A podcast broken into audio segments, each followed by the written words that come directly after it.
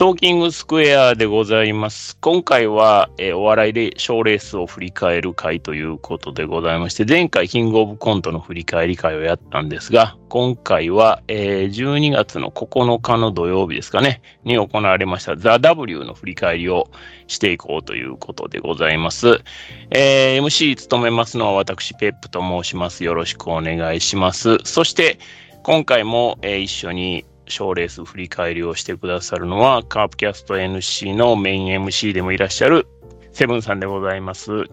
セブンさん、こんばんは。よろしくお願いいたします。よろしくお願いいたします。はい。12月になりましてね、まあ、ねザ・ W があって、もう、クリスマスイブは M1 ということで、はい。賞レースも続々とこう、年末に差し掛かってるなっていう感じなんですけど、はい。どうですか？ザ・ W は、これまでご覧になられたりしてきました？いえ、見てないです。全く？いや、全くじゃないですけど、前回のキングオブコント同様、ちらっとはまあ、どんな感じなのかなっていうのは見たことあるんですけど、はいはい。最初から最後まで見たのは今回初めてです。ああ、そうですか。はい。じゃあ、まあ、そのあたりの、あの、フレッシュな感想もですね、はい。また今日はお聞かせいただけたらと思いますんで、よろしくお願いしよろしくお願います。します。えーと、まあ、ご存知の方にはね、もう今更というようなお話になるかと思うんですけども、ザ・ W について一応、えー簡単に、えー私の方からご説明をさせていただきたいと思いますけれども、はいえーまあ、女、えー芸人ナンバーワン決定戦という名目でザ・ W というのが行われております。で、今年が2023ということでございまして、で、えーっと、行われましたのが、まあ、生放送でね、えー日本テレビ系列で行われまして、12月9日の土曜日の19時から21時54分ということで、えー番組の MC は、えー本来はフットボールアワーの後藤輝元さんが、はい。えー務める予定だったんですが、まあ、体調不良ということで、はい。急遽南海キャンディーズの山里亮太さんに、えーバトンが渡りまして、はい。で、一緒に MC を務めたのが日本テレビのアナウンサーの水卜麻美さんと。はい。で、えーっと、実際に、あ、そうですね、審査員が6名いらっしゃいまして、はいえー麒麟の川島さん、はいアンガールズの田中さん、ドランクドラゴンの塚地さん、笑い飯の哲夫さん、で、友近さん、で、マジカルラブリーの野田クリスタルさんとはいいうことの6名で、これは全く去年と一緒ということでございます。はい。で、えーと、ザ・ W は審査の方法が他の賞レースとはまあ大きく異なってまして、点数制ではないんですね。すね毎回毎回、えーと、マッチアップがありまして、で、えーどちらが面白かったですかというふうに投票をしてもらうと。うん。で、えー A ブロック、B ブロック、C ブロックと分かれてまして、それぞれ、えー4組ずつが割り振られてます。これは、えーっと、抽選で、公開抽選で、まあ、ふら割り振られた A ブロック、B ブロック、C ブロックということでございまして、はいえ今回は A ブロックが、えーマイアンツ、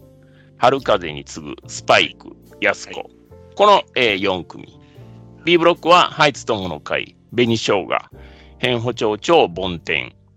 で、C ブロックはユリアン・レトリーバー、アー・シラキ、ボルジュク、エルフと。はいで、それぞれ、えーネタを1回ずつ披露しまして、で、えー勝ち残った組と、新しくネタ披露した組とどっちが面白かったですかということで1票ずつ入れると。で、6名の審査員なんですけど、実際にはまあ投票は7になりまして、その7個目というのは視聴者投票。はいデータ放送を使って、まあ、視聴者がどちらを多く選んだかということが1票になると。こういうシステムですね。そうですね。はい。で、A ブロック C、A B ブロック C ブロックで、それぞれ1組ずつの勝ち残りを決めて、最終その3組がまた別のネタを披露して、また同じように投票しますよと。こういう流れでございます。はい。はい。では、早速、えっ、と、A ブロックの、えーところから振り返っていきたいと思うんですけど、はいまず A ブロックの一番手はマイアンツさん。はい。ですね。はい。えーピン芸人、渡辺エンターテインメント所属で芸歴8年と。うんで、えー始まる前の意気込みの VTR ではギャグで勝ち上がって優勝したい。はい。パワーとエネルギーで突き進みたい。絶対に優勝するぞということでございました。はい。まあ、シンデレラを元にしたネタだったんですけども、そうですね。はい。はい。えーセブンさん、いかがでしたか？まあ、一発目っていうのはやっぱりこう、賞レースっていうのはなかなか難しい中そうです。ね。うん。まあ、いわゆるギャグ、ピン芸人で、いわゆるギャグを連発する系はい。だったのは、僕はまあこのバイアンツがのネタがどうのこうのというより、よあの一気にこう盛り上げるっていう意味では、うんうん。あの良かったのかなあの結構、あのーお笑いでは結構ローテーションのこうゆったりとしたネタをやる芸人とかいますけど、そういう感じじゃなくて、いきなりこうギャグ畳みかける系だったので、うん。非常にこの大会、早くからこう観客の熱が入ってきたのかなと思っはいはいはい。たのが最初の感じですね。で、ネタ的にはうん。難しいんですけど、うん。まあのまあ、今回ってこのザ・ザ W ってちょっと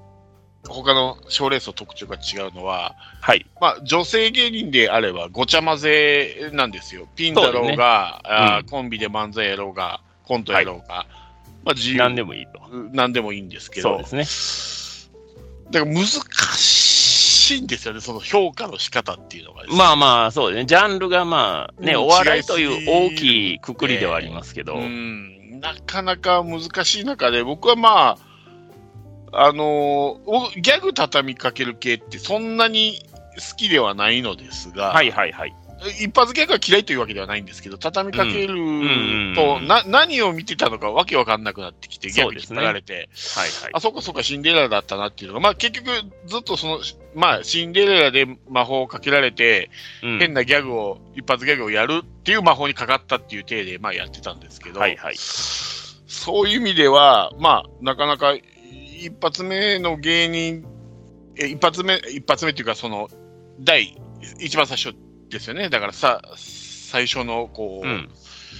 えー披露する芸人としては、まあまあ、まずまずだったのかなっていうのが思ってますね。うんネタが好きとか、その、どうのっていうよりかは、まあ、全体的の、こう、雰囲気を、うん空気を温めてくれたのかなっていうのがはいはいはいはい。そこはちょっと評価したいですね。ななるほどね。うんまあ大会としてはすごくいいトップバッターだったとは思いますよね。うん。うんネタ的にはちょっとむ難しいです。ひょちょっと評価しにくいですね。うん。うん。なるほどね。うんうんちょっとギャグが多すぎたかなっていう感じがするんですけど。はいはいはいうんうん。まあ、一つ一つのギャグも悪くなかったんで、畳みかけるとね、ちょっとわこうん。う、うん。こんがらがってくるっていうか、一そうですね。発ギャグでドーンとやって、バーンと笑っていもいいんですけど、そのギャグを一つ理解する前に次のギャグに入ってしまってうん。いるので、うん。うんその辺がちょっと混乱気味だったかなと思って、でもまあ、まずまずじゃのトップバッターじゃなかったのかなと思ってますけど、ね。なるほ。ど。はい。はい。はい。そんな感じです。はいはい。私、ペップはですね、はいえーっと、マイアンさん、初めてネタを、まあ、見させていただいたというか、はいあの、視聴者として楽しませていただいたんですけど、ギャグを、今、セブンさんおっしゃったように、ギャグをこう畳みかける系で、はいじゃあ、売れた人、例えば誰ですかっ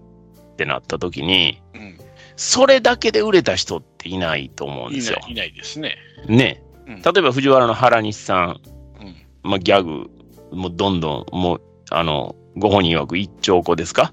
持ってるっていう話ですけど、うん。あの、原西さんというキャラクターがあって、ギャグが面白い。そで、例えば、えっ、と、今もう大人気というか、もう吉本辞めてからどんだけ 稼いでんねんっていうぐらいの中山きんに君。もギャガーですけど、うん。あれも結局、ギャグ連発して売れたんかって言ったらそうじゃないんですよね。そうじゃないですよね。で、しかもギャグやる人って、うん売れるまでやっぱすっごい時間かかるんですよ。そうですね。うん。なんで、あの、そのキャラクターがあって、例えばまあ藤原の原西さんとか長山きんに君とか、ああいうその別のちゃんとしたそのキャラクターがあって、そこにギャグが入るっていうことで面白くなっていくんですけど、うん。ギャグを連発して、それでガーンとトップ取りました、天下取りましたよっていう人はいないっていうことは、やっぱり難しいっていうことなんですよね。うん。なので、非常に難しいことをやられてるなっていうような印象ではありました。はいで、えー例えば、筋肉であれば、まあ、パワーであったり、あと、まあ、雨持ってて、やーであったりとか、その一個一個は、そうやって、あの、独立してて面白いんです。決して、それを連、こう、波状攻撃で受けを取るわけじゃないんですよね。うん溜めて、溜めて、溜めて、うんパワー、溜めて、溜めて、溜めて、やうんー。で、で、わーってやった、うんみんな、あ、いや、待ってましたっていうことでみんなが受けるっていうことなんですけど、そういう形ではないので、うんそこはやっぱりすごい難しいなと。まあ、あの、セブンさんがおっしゃるように、大会のトップバッターとしては、すごく、まあ、くじ引きで決まったとはいえ、うん。大会としては良かったと思いますが、これでじゃあ、えー決勝残れますか、えー決勝残ったとして、じゃあ優勝できますかってなると、やっぱマイアンツさんっていう人がもっともっとその付加価値を、自分のあの付加価値を高めていかないと、ギャグもやっぱりそれに比例して面白くはなっていかないし、連発することで、セブンさんがおっしゃったように、何を見てたのかなって思うっていう、で、そのギャグを理解するまでの間にすごい時間かかってしまうっていうことなんで、うん。見せ方やっぱりすごい工夫が必要なんやろうなっていう、まあ、賞レースを勝っていく上においてはうん。思いますよね。マイアンツさんというギャガーが、うん。あこういう人がいるんや、すごいなっていうことで、まあ、忘れることは多分ないと思うんですよ。うん。忘れることはないですけど、じゃあネタで何が面白かったですかって言われたら、全然覚えてないんですよね。うん例えば、あの、なんいろんなこと、まあ、この、魔法にかかっていろんなことを言ってるって言いますけど、じゃあキラーフレーズ何かありましたかって言ったらないんですよ。はいそこが難しいなというふうに思いますよね。はいそううですねん。だから、例えば、殿下の宝刀になりそうな何か、もう誰でもが知ってると言われるようなギャグをもう今のうちからどんどんどんどんもうキラーフレーズで1個用意しておくとか、うんいうことで、こう何かあった時にそれがポンと出て、よ待ってましたっていう形にならないと、うんなかなかネタの構成とかもすごい難しいんやろなと思いながら、うんうん、見てました。そうですねうん。はいまあ、そんなマイアンツさんのネタがありまして、次にネタを披露されたのが、春風に次ぐというコンビですね。はいえ。吉本興業結成1年とはいいうことで、はいえ一色トイロさん。と、えートンズさんというお二人ですね。はい。で、えー意気込みとしては、勝ち負けに芸歴は関係ないんでと。うん。うちら新しい風なんで、うん。1年目レボリューションやということで、はい。まあ、おばあちゃんの形見を軸にしたネタでしたね。漫才。これは漫才でした。はい。はい。これ、はい。セブンさん、いかがでしたか？僕はねこれ漫才部門優勝ですね僕は。おお なるほどいや。1年目でこれだけできたら大したもんだなと思ってこれからの成長見たいなって、まあ荒かじりな部分も多いんですけどはいはい。いや、まあ、結局そのまあ漫才しゃべくりでああってで結局お笑いって、まあ、けう受けやすいネタってまああるあるってあるじゃないですか。あるあるあるあるネ。タはい。で傘を忘れるって、まあ、まずあるあるじあるある。そうですね。で、まあ、ずっと話が進んでいくと、今度、まあ、あの、岸和田の話になって、はいはい。大阪の岸和田の話になって、うん。で、まあ、その大阪の、あれを、まあ、ディスるまあ、ちょっと、あの、安友にちょっと似たような感じの、ああ、まあまあ。芸で、ええ大はい。阪人をなんか、変にこき下ろすみたいな感じで、うんそういうのも入ってきて、まあ、つボケとツッコミの間合いも良かったし、うん。うんあ、1年目でこれ、すごいなと思って、もう、M1 ですぐ見たいぐらいの感じでしたね。うんだからこれで、例えばまあ、これから2年後、3年後、4年後、うん。どんどん舞台踏んでスキル上げていくと、まあ、吉本ですから、多分そういうチャンスは多いと思うんですよね、他の事務所に比べると舞台に上がる、そう。持ってますから、ね。劇場をたくさん。はい、これで腕をむ磨いていったら、まあ、10, 10年以内、まあ、結成10年までには、俺、出るんじゃないかなって、M1 の決勝に行って思おおうぐらい良かったです、僕はですね。すごいですね。うん高評価。うん。で、この後何組かあー漫才をやるんですけど、うん僕は好きでしたね、この春風つくのネタは。ほうほうほうほう。はなるほどね。うん、すごく楽しい。一あ、これで1年目かって、グダグダ感もないし、ちゃんとこう、しっかり、ストーリーもあって、ボケもうんツッコミもうんはっきりしてて、うで、ん。テンションもそれなりに高いテンションで、そうですねっぽくはい。ちゃんとできていたので、うん。まあ、芸歴は分かんないんですけど、まあ一応結成1年目っていうことにしては、僕はよかった、非常に良かったですね。なるほど。はい。はい。はい、M1、はい、ありがとうございます。M1 はですね、2022年に、えーはい3回戦敗退。で、2023年、今年は2回戦敗退になってますね。じははい。あ。はい。まあ、それぐらい M1 はね、もう出場組も多いですし、まあそうですね。はい、競争率も激しいですけど、まあ女性芸人でくくれば決勝まで残っちゃうっていうのはね、やっぱりすごいことだなと思いますけど。はい。はい。えーっと、私、ペッポはですね、まず、えーっと、結成1年っていうふうに出てましたんで、まあ確かにその1年目ということでは、セブンさんおっしゃるようにやっぱりすごいなとはい。いうふうに思いましたけど、まあ芸歴はやっぱりどうしてもその、こういう賞レースに関しては関係がなくなってしまうので、そうですね。じゃあそういうのなしで見るとってなると、漫才の方としてはもう完全にミルクボーイさんの方なんですよね。うんうんうん。その、えーボケが、えーとにかく違う違うっていうような話をして、でうん、えーツッコミがその、えーボケに対して、えー例えを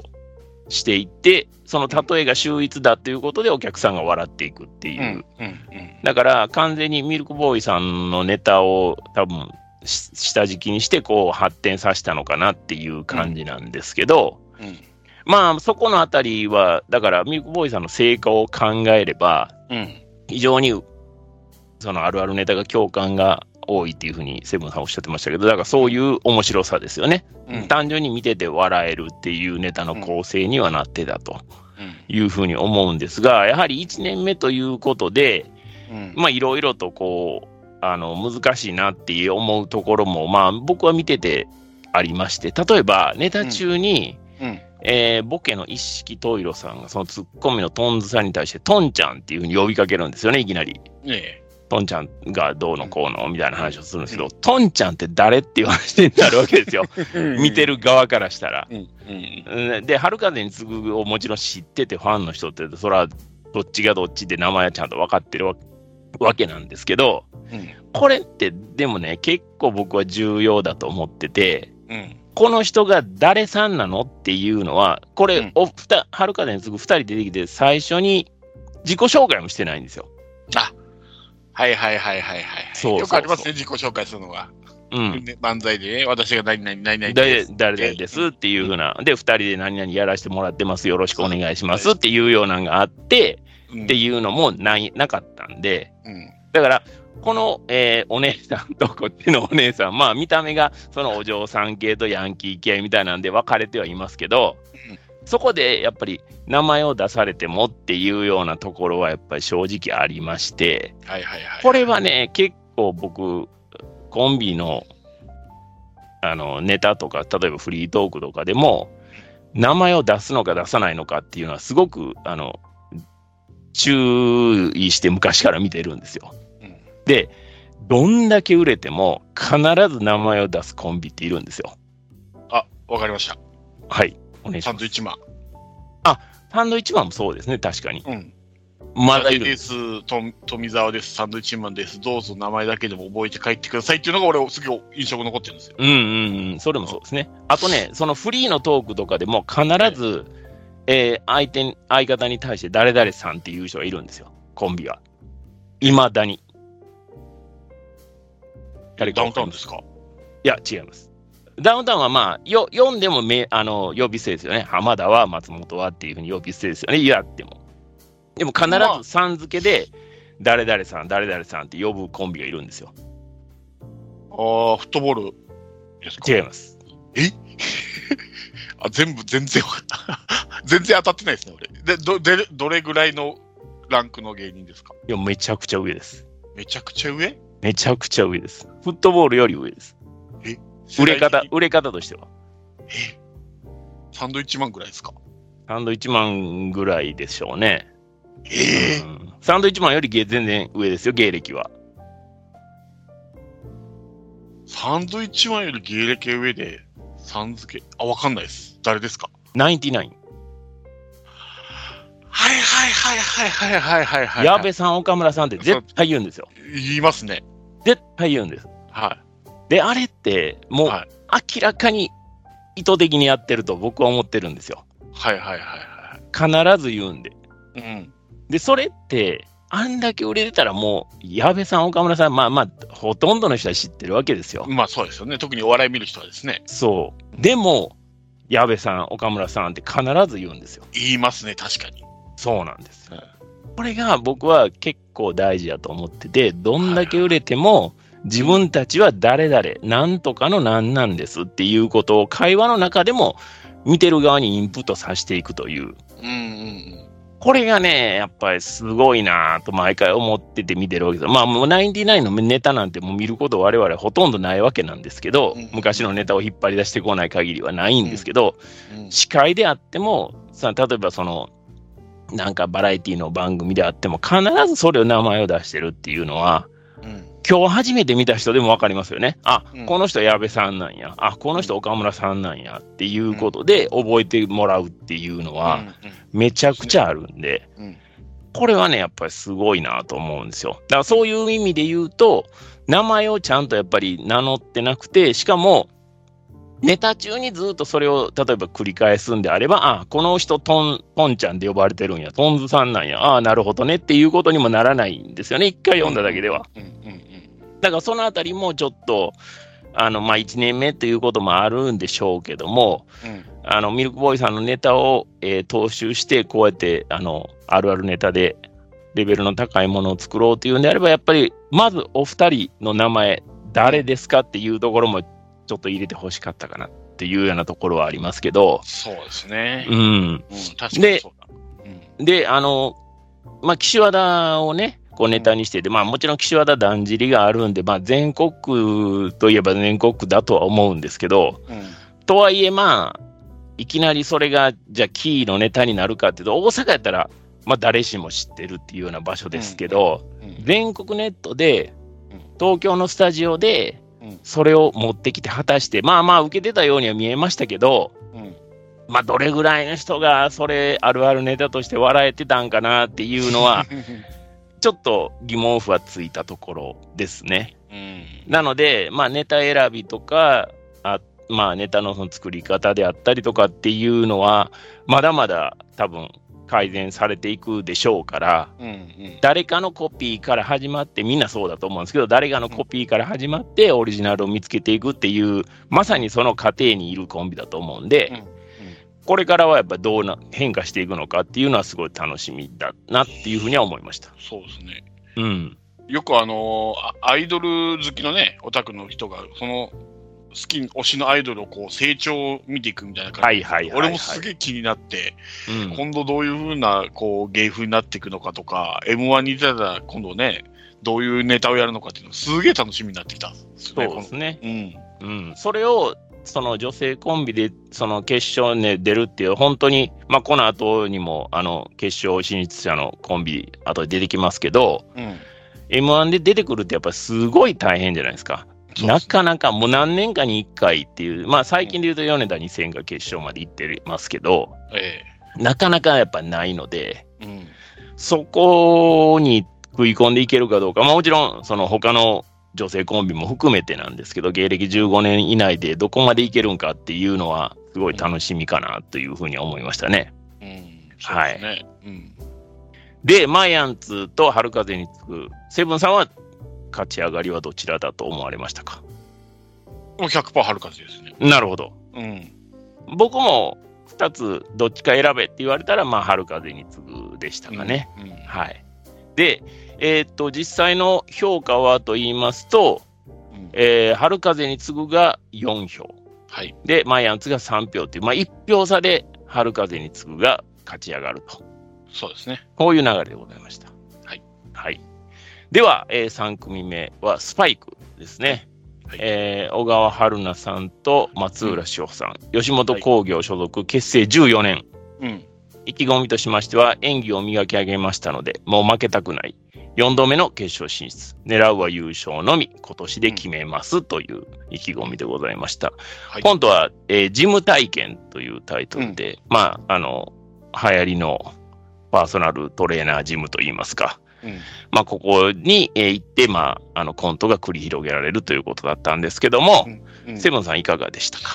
あのね、これはだから順番なんですよね。だから、1年目の春風に次ぐ見て、うん、スパイクって、それ、ある程度、ちょっと芸歴は何年か分かんないですけど、まあ、うん、ある程度キャリア積んでいる方だと思われるんですけど、やっぱりここに来て、うん、あやっぱキャリアの差出たなって、分 かりましたね。まあまあね。やっぱ違うなと思って。で、まあ、今回はこれは、また、あの、面白いことに、ピン芸人、漫才、コントっていうふうに、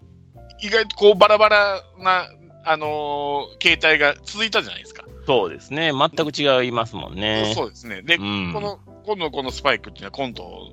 形式なんで。はい、で、うん、やっぱりね、お笑いっ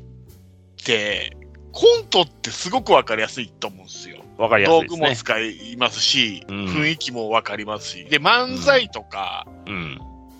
は、こう、イメージ、想像もいるじゃないですか。まあ、落語とかもそうなんですけど、それと違って、こう、やっぱり分かりやすいっていう意味では、こう、やっぱりコントって有利なのかなっていうふうに。確かに確かに。うん、この3つ連続で見て思いましたね。うん、うん、うん、うん。黙ってても成立するってコントなんですよ。ああ、まあそうですね。うん。こっちが勝手にこう、その人の見た目なりなんなり態度なりを見て、そうそうそうそう勝手に読み込んでいきますからね。うん。そういう意味では、やっぱそれとやっぱりそのある程度やってきたこの芸歴っていうな、いくらかネタをやってきたっていう中では、やっぱ、ああ、ちょっと違うなっていうふうに。うん。うん。それがだから、荒削りな春風に次ぐの後だから余計よ、そのすごく強調して分かったっていうか。はいはいはいはい。ネタ的にもまあ面白かったですよ。うん、うん、うん、うん。キングオブコント出ても、まあ、俺は面白いなと思って、票入れるかもっていうぐらい、票っていうか、点数か、高得点つけるだろうなっていうぐらい、まあ、好きな感じのネタだったので、うん、まあ、やっぱり違いがすぐにパッと出ましたよね。うんうんうん、だから、イメージ残りやすかったですね。うん、そうですね、ネタのことを覚えてるっていう意味では、うん、すごい覚えてますよね。うん。うん。ちゃんとね、その、まあ、ものの例えでね、上司に見立ててって言った本当の上司と対峙するような感じで、まあ、ベンチの切り合いから始まってっていう、はい、あそこもね、なんかこう変な入り込みの仕方っていうのがね、またその、ボケの方のね、ちょっと狂気じみたところがまた良かったし、ツッコミの方もね、その前もあったように説明しすぎないっていうかもう、はい、はい。いうのがあったので、さらさらっと突っ込んで終わるっていうのがあったので、ここは非常に良かったですね。うん、で、特に、さっきも言いましたように印象が残る、はい、感じのネタだったので、うん、非常に良かったと思います。なるほど。はい。はい、えー、私、ペップはですね、あのー、まあ、14年目ということで、もちろん、去年もそうかな、決勝に出てて、まあ、ネタを見たっていうのは経験としてはあるんですけど、えっ、と、まず最初に、ジム体験する人と、それがトレーナー役2人出てきてっていうことで、ネタの最初で、その会話の察しが早いっていう神があるわけですよ。で、えー、その一連のつかみが終わった後で、じゃあ実際に、えー、ジムやりましょうかってなった時に、この会話の察しの早いっていうキャラクターが、それ以降、一切影響がないんですよ。ああ、そうですね。出てこなかったですね。そうなんですよ。うん、これ、掴みとしてただ掴んだだけで、でも、その会話の察しが早いっていうのは、このコントの、えー、事務体験するこの人のキャラクターとしては、めちゃくちゃ重要なことのはずなんですよね。こんだけ察しが早いっていうことは。うんうん、なのに、その後のネタに一切生かされてないっていうのは、僕はちょっとね、あのー、14年のコンビにしては、えっていう感じになりましたね。よく見てますな。いやいやいや。なかったですね、僕は。それは、あの、すごく思いました。うん、で、確かにそうだ。うん。多分、テレビネタ、テレビ用のネタでね、分数が限られてるんで、ひょっとしたら、もうちょっと長めのネタで、そういうくだりがあったのかもしれませんけど、そこを思い切って切ったのかもしれないんで、あの、そこに思いが至ってなかったんじゃないのかっていうふうには、あの、一概には言えないんですけど、そこは僕はちょっと気になりましたね。そうですね。で、あとトレーナー役の松浦さん。で、これ、あの、完全に、まあ、室内スポーツジムみたいな感じになってるんですけど、うん。スパイク履いてきてるんですよ。そこまで見てなかった。ほそうですか。で、これ多分、多分ですけど、はいコンビ名スパイクなんで、あ、そういうことか。スパイクを履いてたんだと思うんですが、うん。僕は正直ノイズでした。だあ、って。室内のうんジムでスパイクを履くって違和感しかないんですよ。まあ、ないですよね。僕は一切そこに気づかなかったので、ノイズにすらなってない。それがね、はいはいはいやっぱりネネタを、ネタの世界をこう組み上げていくっていう意味においては、うん。僕はやっぱ不自然やし、うん。ノイズになっても仕方ないんちゃうんかなっていうふうには思いました。はあ、普段からネタの時に入れるとか、そういうんじゃないないんですか？どどうなんですかね？僕、普段を知らないんで、ネタを。普段っていうか、まあ僕もそのザ・ W でネタを見るぐらいしか、スパイクさんのネタを見たことがないので、うん、わからないんですよ。でも、あの、こういうジムのネタだから、わざわざ靴を履いてたっていう。で、でまあ、あの、後でね、あの、もう一個実はネタをやられるんですけど、その時は靴履いてないじゃないですか。そうですね。なので、絶対履くっていうのはないんですよね。うんうんうん。このネタだから靴を履いて出てきた。で、その靴は自分たちスパイクだからスパイクを履いたっていうことだと、勝手に僕は思ってるんですけど、うんこの世界観でそれはないって僕は思いました。うん、なるほどね。うんそこまで見てなかったな。で、なるほどあと、あの、その上司相手に、その上,、まあ、上司と見立てたサンドバッグを相手に、こう、シミュレーションに勝手に入っていくんですけど、うんそれと、あの、普段すごい丁寧じゃないですか。うん初めてなんです、みたいな感じで来て、あすいません、じゃあ、あの、パンチ教えてくださいとかってなってるんですけど、うんこのスイッチの切り替わり方がどこにきっかけがあるんかっていうのがわかんないんですよ。ああ。で、あの、ボクシングをすごく見てるっていうことを本人が言いますよね。うんなので、あの、なんとなく見てる程度では分かってるんですけど、みたいなことを言うんやったら、例えば、じゃあ運動始めましょうってなって、カーンってゴングが鳴った。そのゴングが入った、鳴った時点で、うん。表変するって言うんやったら、あ、うん。そうか、この人、ボクシング好きやから、この音で変わるんやっていうふうに分かるんですけど、うん。ただスタート、じゃあ始めましょう、どうぞってなって、うん。切り替わるっていうのが、しかもあの、例えば、サンドバッグにこう、え、え、どうすんのどうすんのどうすんのどうすんのどうすんのみたいな感じで寄っていって急にメンチ切り出すわけでしょ、うんうんそ、じゃあその切り替わりって何やったん？ってなるんですよ。きっかけ何やったん？ってなって、うんそこが僕は分からなかった。すごい突飛な行動をしてるだけっていうふうに見えてしまって、結果それで受けるから、まあもちろん受けりゃいいんでしょうけども、うんうんうん。コントってやっぱり世界観すごい大事だと思うので、このジムのこの世界観の中で、うん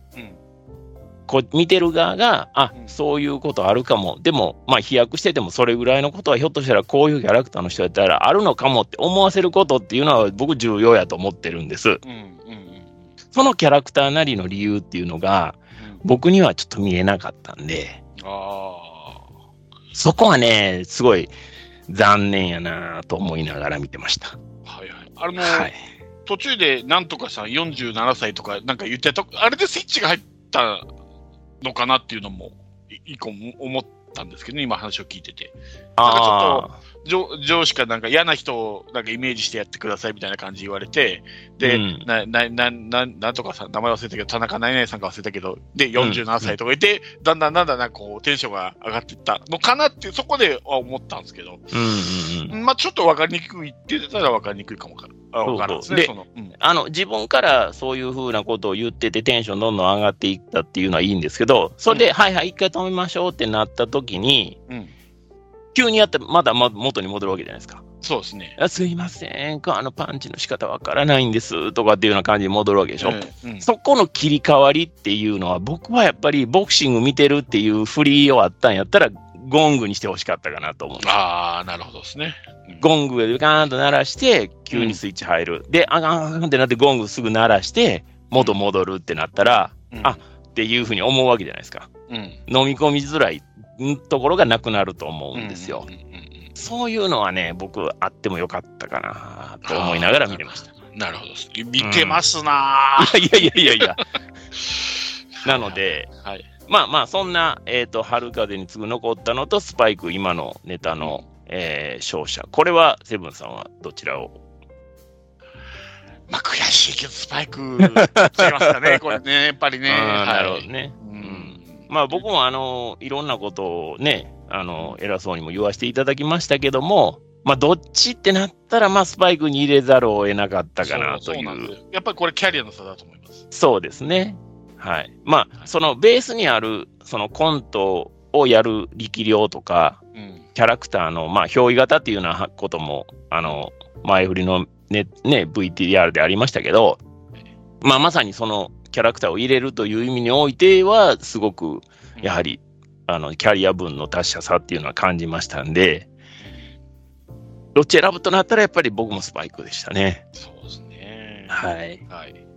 で、えっ、ー、と、A グループ、えー、4組目は、もう説明は不要かもしれませんが、やすこさんですね。はいはい、えー、ソニーミュージックアーティスト所属で芸歴4年、4年なんですね。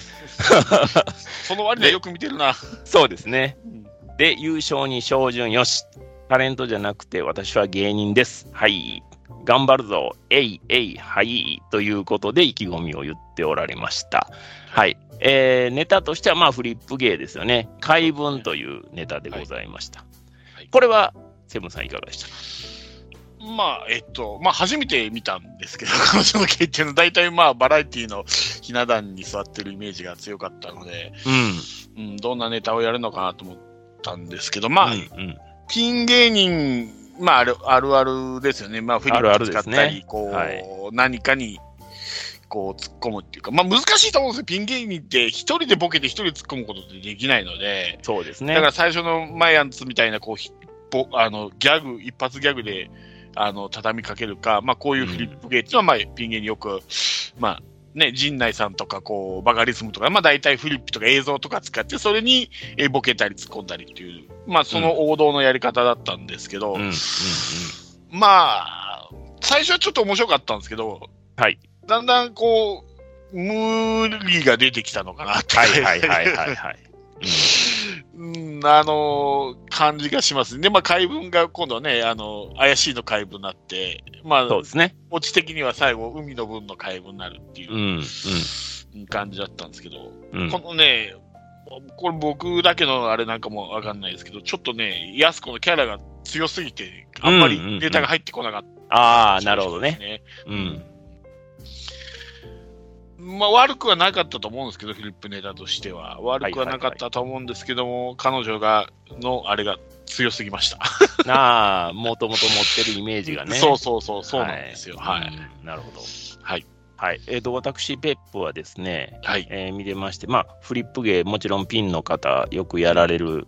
形ではあると思う。まあ、ザジーさんなんかもそうだと思うんですけど、ええ、あのー僕はね、やっぱフリップ芸ってすごく安易に感じてしまうんですよね。はいはい。はい、方法としては致し方ないと思うんですが、一人でやってるんで、うんうん、致し方ない部分はあるんですけど、やっぱりすごくやられる方も多いですし、うん、うんちょっと労力めっちゃかかるじゃないですか。その一個一個のフリップを書く。うん、で、絵を描くのもやっぱり色を塗るのもすごい労力かかると思うんですけど、うん、あのーフリップにすることによってお客さんとのイメージの共有、さっきコントのところで話ありましたけど、うん、あのー、コントって黙ってても成立するでセブンさんおっしゃったじゃないですか。はい。で、それって、その勝手にこっちがそのイメージをこう共有していくんですよね。うん、うんうん、でもフリップ芸ってイメージを一個に集約しちゃうんですよ。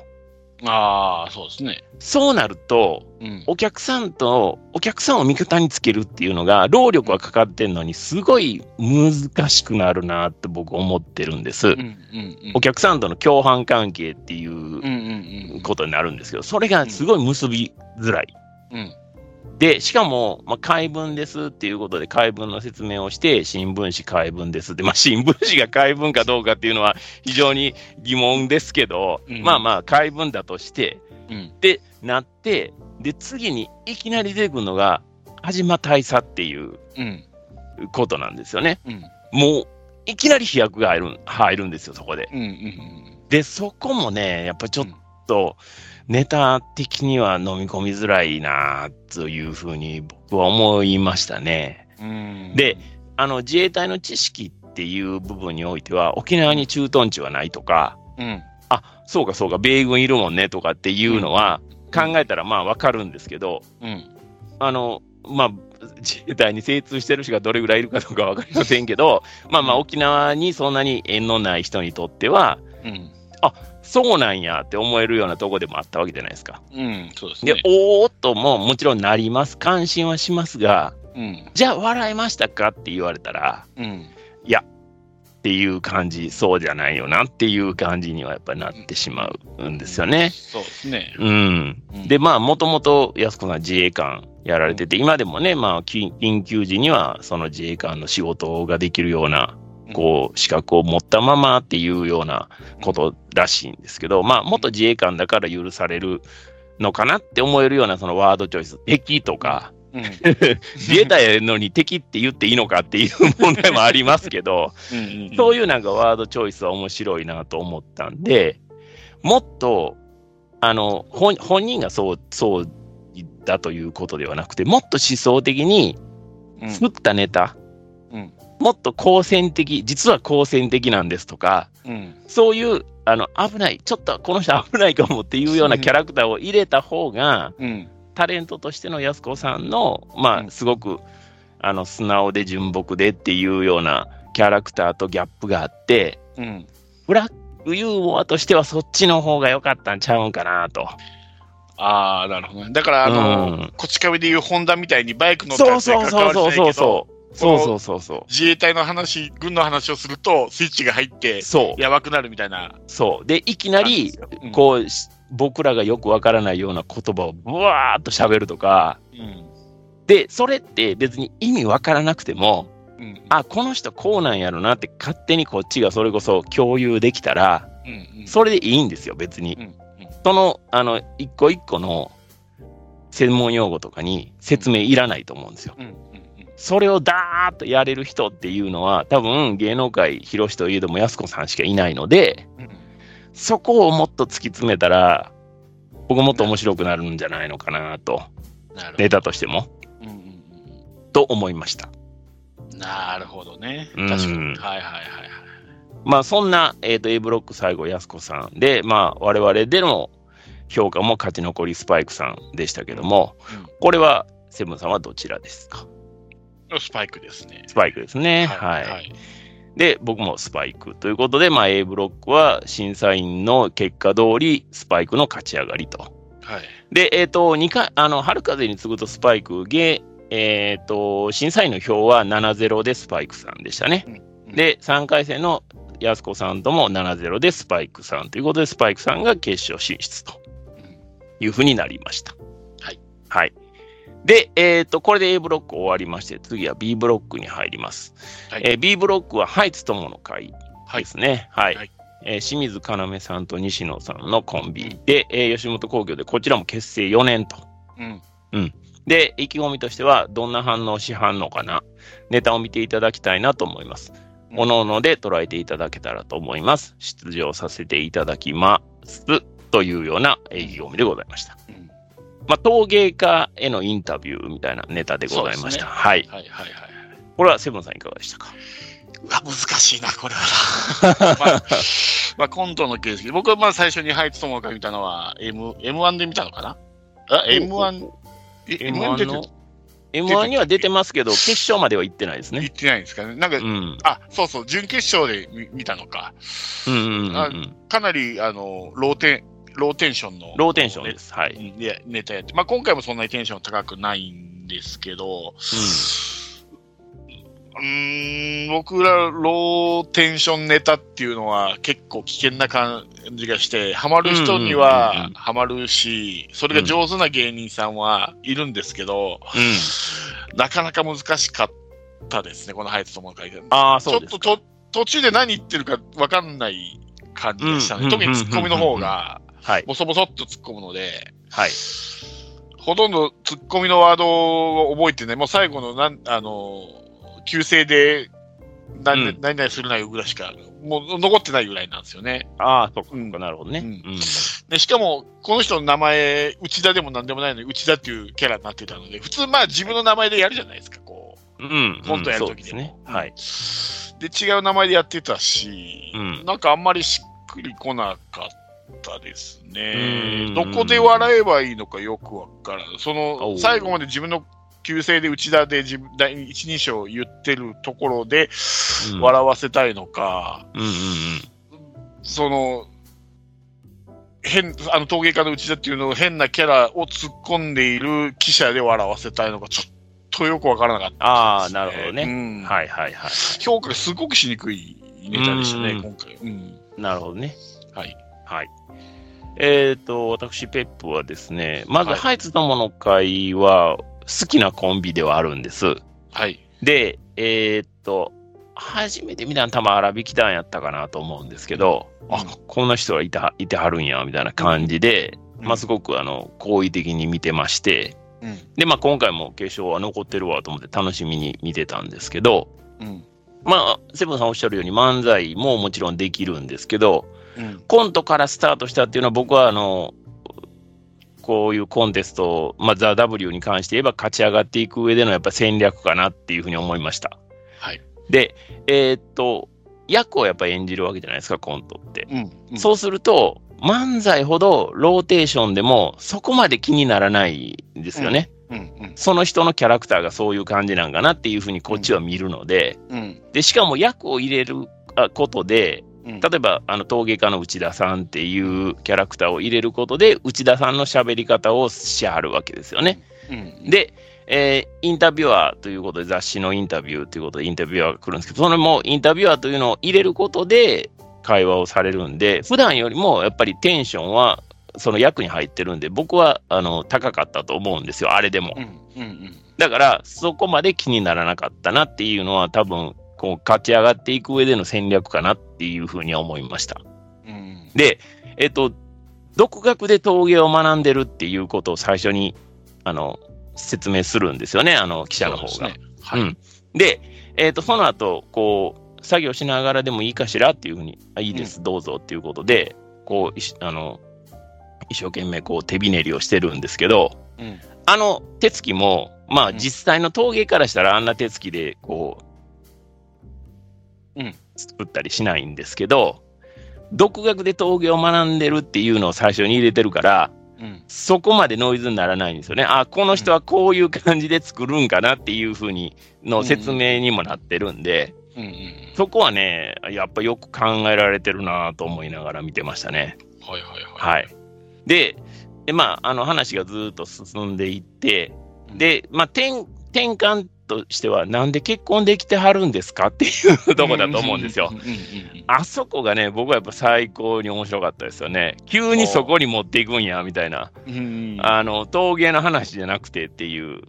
で、そっから、あの、まあ、失礼なことを割とボンボン突っ込んでいくんですけど、まあ、内田さんはまあ、そこまであんまりそれに対して引っかかってはこないんですけど、うん。でも、最終的に、えーその記者に対して結婚できてないと思い込んでたマウントっていうのが後で出てくるんですよね。うん。うん。あ、そうか、この人は、あの、家族で幸せに暮らしてて、自分も陶芸家として注目をされてて、すごい余裕がある人なんやなと。だから、あの、割と、あの、失礼なインタビュアーが失礼なことを言ってきても、うん。そんなに目くじら立てて怒らへんねやなっていう風になってきますし、うん。で、最終的にそれを、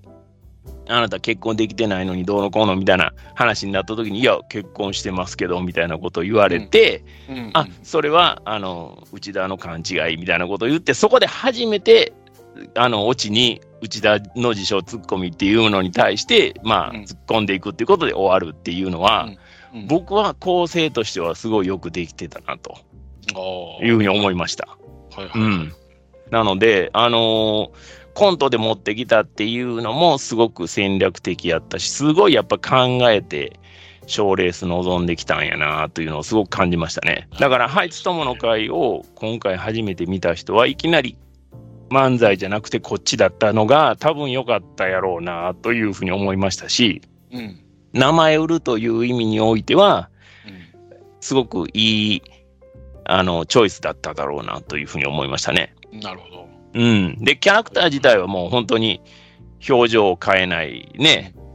ローテーションで喋るっていうことなんで、まあ、誰が見ても印象には残ると思うんですよ。うん、あの、わーわー言うてるわけじゃなくて、本当になんかボソボソ、おどおど喋っとんな、こいつらみたいな感じで印象には残ると思うんで、うん、今後やっぱり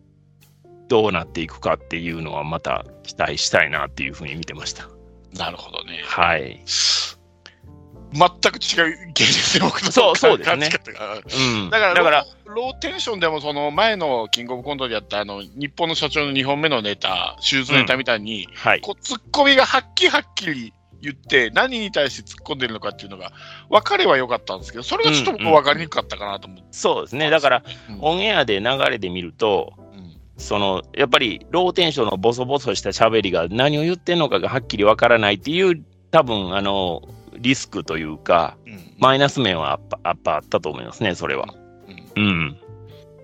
なんで、まあまあ、あのー、もちろんね、もともとコンビ知ってて好きだっていうところももちろんあるんですが、うん、ああのネタとしてはそういうふうに構成はきっちりされてたなというふうに僕は見てました。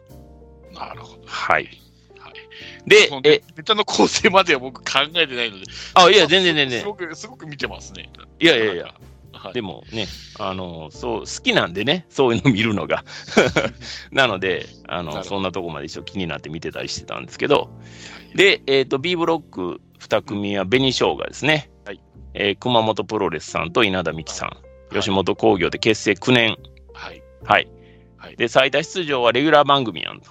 うん、優勝以外はずいかな。優勝以外無理です。5回分優勝するでということで、5回目の決勝進出ということで、えー、瀬戸山部屋というね、相撲部屋の前でいる、えー、2人の追っかけというネタでしたけども、はい。セブンさんいかがでしたいや、面白かったですね、これ、非常に。うん。うん。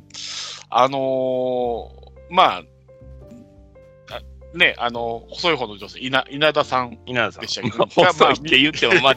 だ いぶ、だいぶですけどね、はい。まあ、あの、ニーハーな感じで、で、はいはいはい、もう一人の方がガチのファンみたいな感じで、でね、はい。はいで、またこの女性なのにこの相撲っていう部屋のファンっていうのがまたこう、うんうん、あまり今までないかった感じで、はい。うん。で、これもそうなんですよね。さっきの、あの、ハイツトムの会じゃないけど、自分がマウント取ってたかと思ったら、逆に最後取られて、うん、足腰意外に強っていうので そうですね。そうそうそうそう。これ2本目のネタもそうなんですけども、結局逆転、うん、立場逆転してしまうっていうのがあって、あるんですけど、まあ非常に面白い。まあ爆発力もありましたし、もうボケツッコミがはっきりしてたし、はい、もう非常に面白かったですね。だからこの、うん、まあ、スパイク、A グループのスパイクよりは、なんかやっぱこう、爆発力があったっていうか、うんうん、ドーンともう主力、うん、うん。面白かったですね。だからちゃんとネタもしっかりしてて、はい。あの、見た目とかで笑いを取るわけでもない。まあまあ、あったけど、一箇所ありましたけど、あれもプロの、うん、プロの全部で自分は不節制とか、そういうのはありましたけど、うん、まあそういうこと以外にはちゃんとネタもしっかりしてたので、ね、で、あの、落ち、落ちもちゃんとね、落ちてたし、はい、はい、はい、非常に面白かったですね。うん、よかった。なんかこの、あ、ちょっとこの大会、あ、ちょっと面白いかもって思ったのがようやくここで来たかなっていう。なるほどね。はい。うん。感じでしたね。はい。えっと、私、ペップはですね、まあ、はい、紅生姜さん、もちろん、ダザー W でもネタを見たことありますし、うんうん、えー、っと、まあ、あとはそうですね、まあ、関西のテレビのネタとか、まあ、あと YouTube とかでもね、もちろんもう、今、芸人さんもほぼ YouTube やられてるんで、まあ、そんなんでちょっと見たりとか、まあ、ネタじゃなくてね、その、どういう人なんかっていうのを見たりとかっていうのはあるんですけど、セブンさんおっしゃるように、まあ、その、極めて、こう、ストイックな真面目な追っかけと、すごくミーハー的に追っかける二人。で、しかも片っぽは子さんで、片っぽは新規のファンっていうことですよね。そうですね。うん。こういう、その、設定がまず、あるあるでもあるし、えー、すごい、二人のコントラストをこう際立たせるという意味でも、すごくうまくできてる設定やな、というふうに思いました。そうで、えっ、ー、と、二人の推しである夢の山っていう幕下の 力士が来た時に、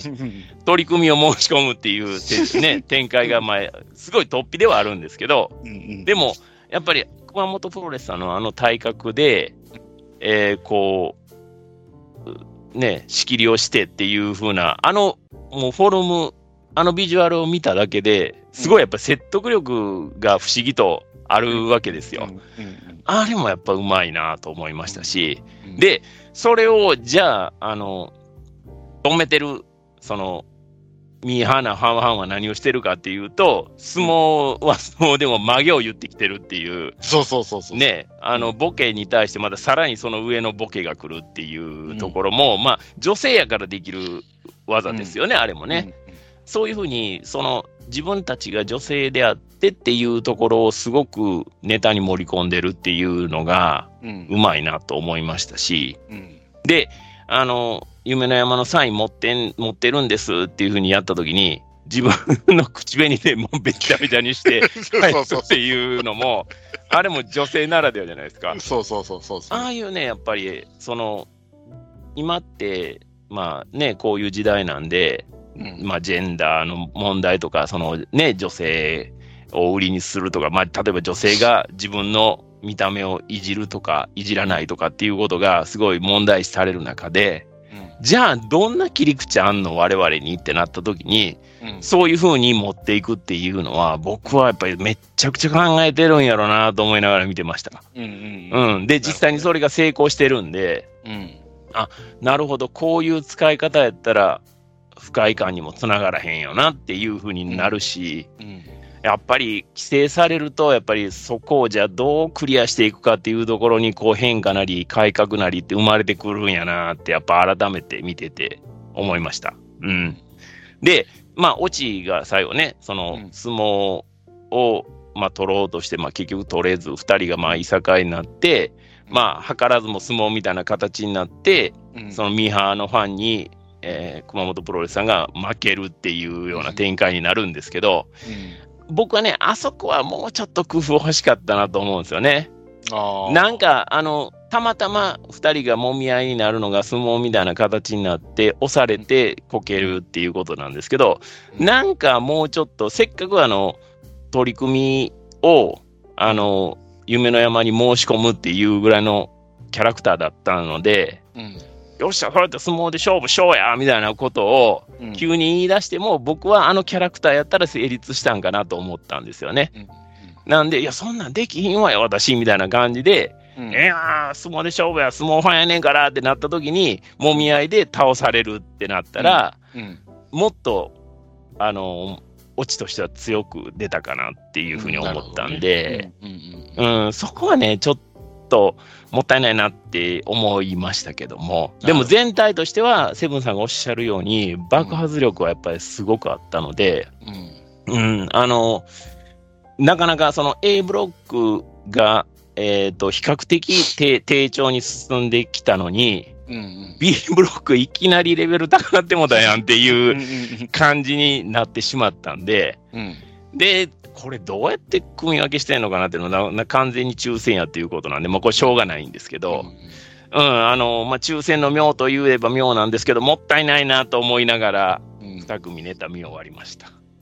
いわゆる死のグループみたいな感じですね。はい、そう、そうなって、うん、しまい、しまったかなというこのチームも勝ち上がってほしい、このチームも勝ち上がってほしいで。どっちも A チームやねんけどな、みたいなね。はい。なるほど。まあ、そんな、えー、ハイツ友の会と紅生姜。セブンさんはどちらを？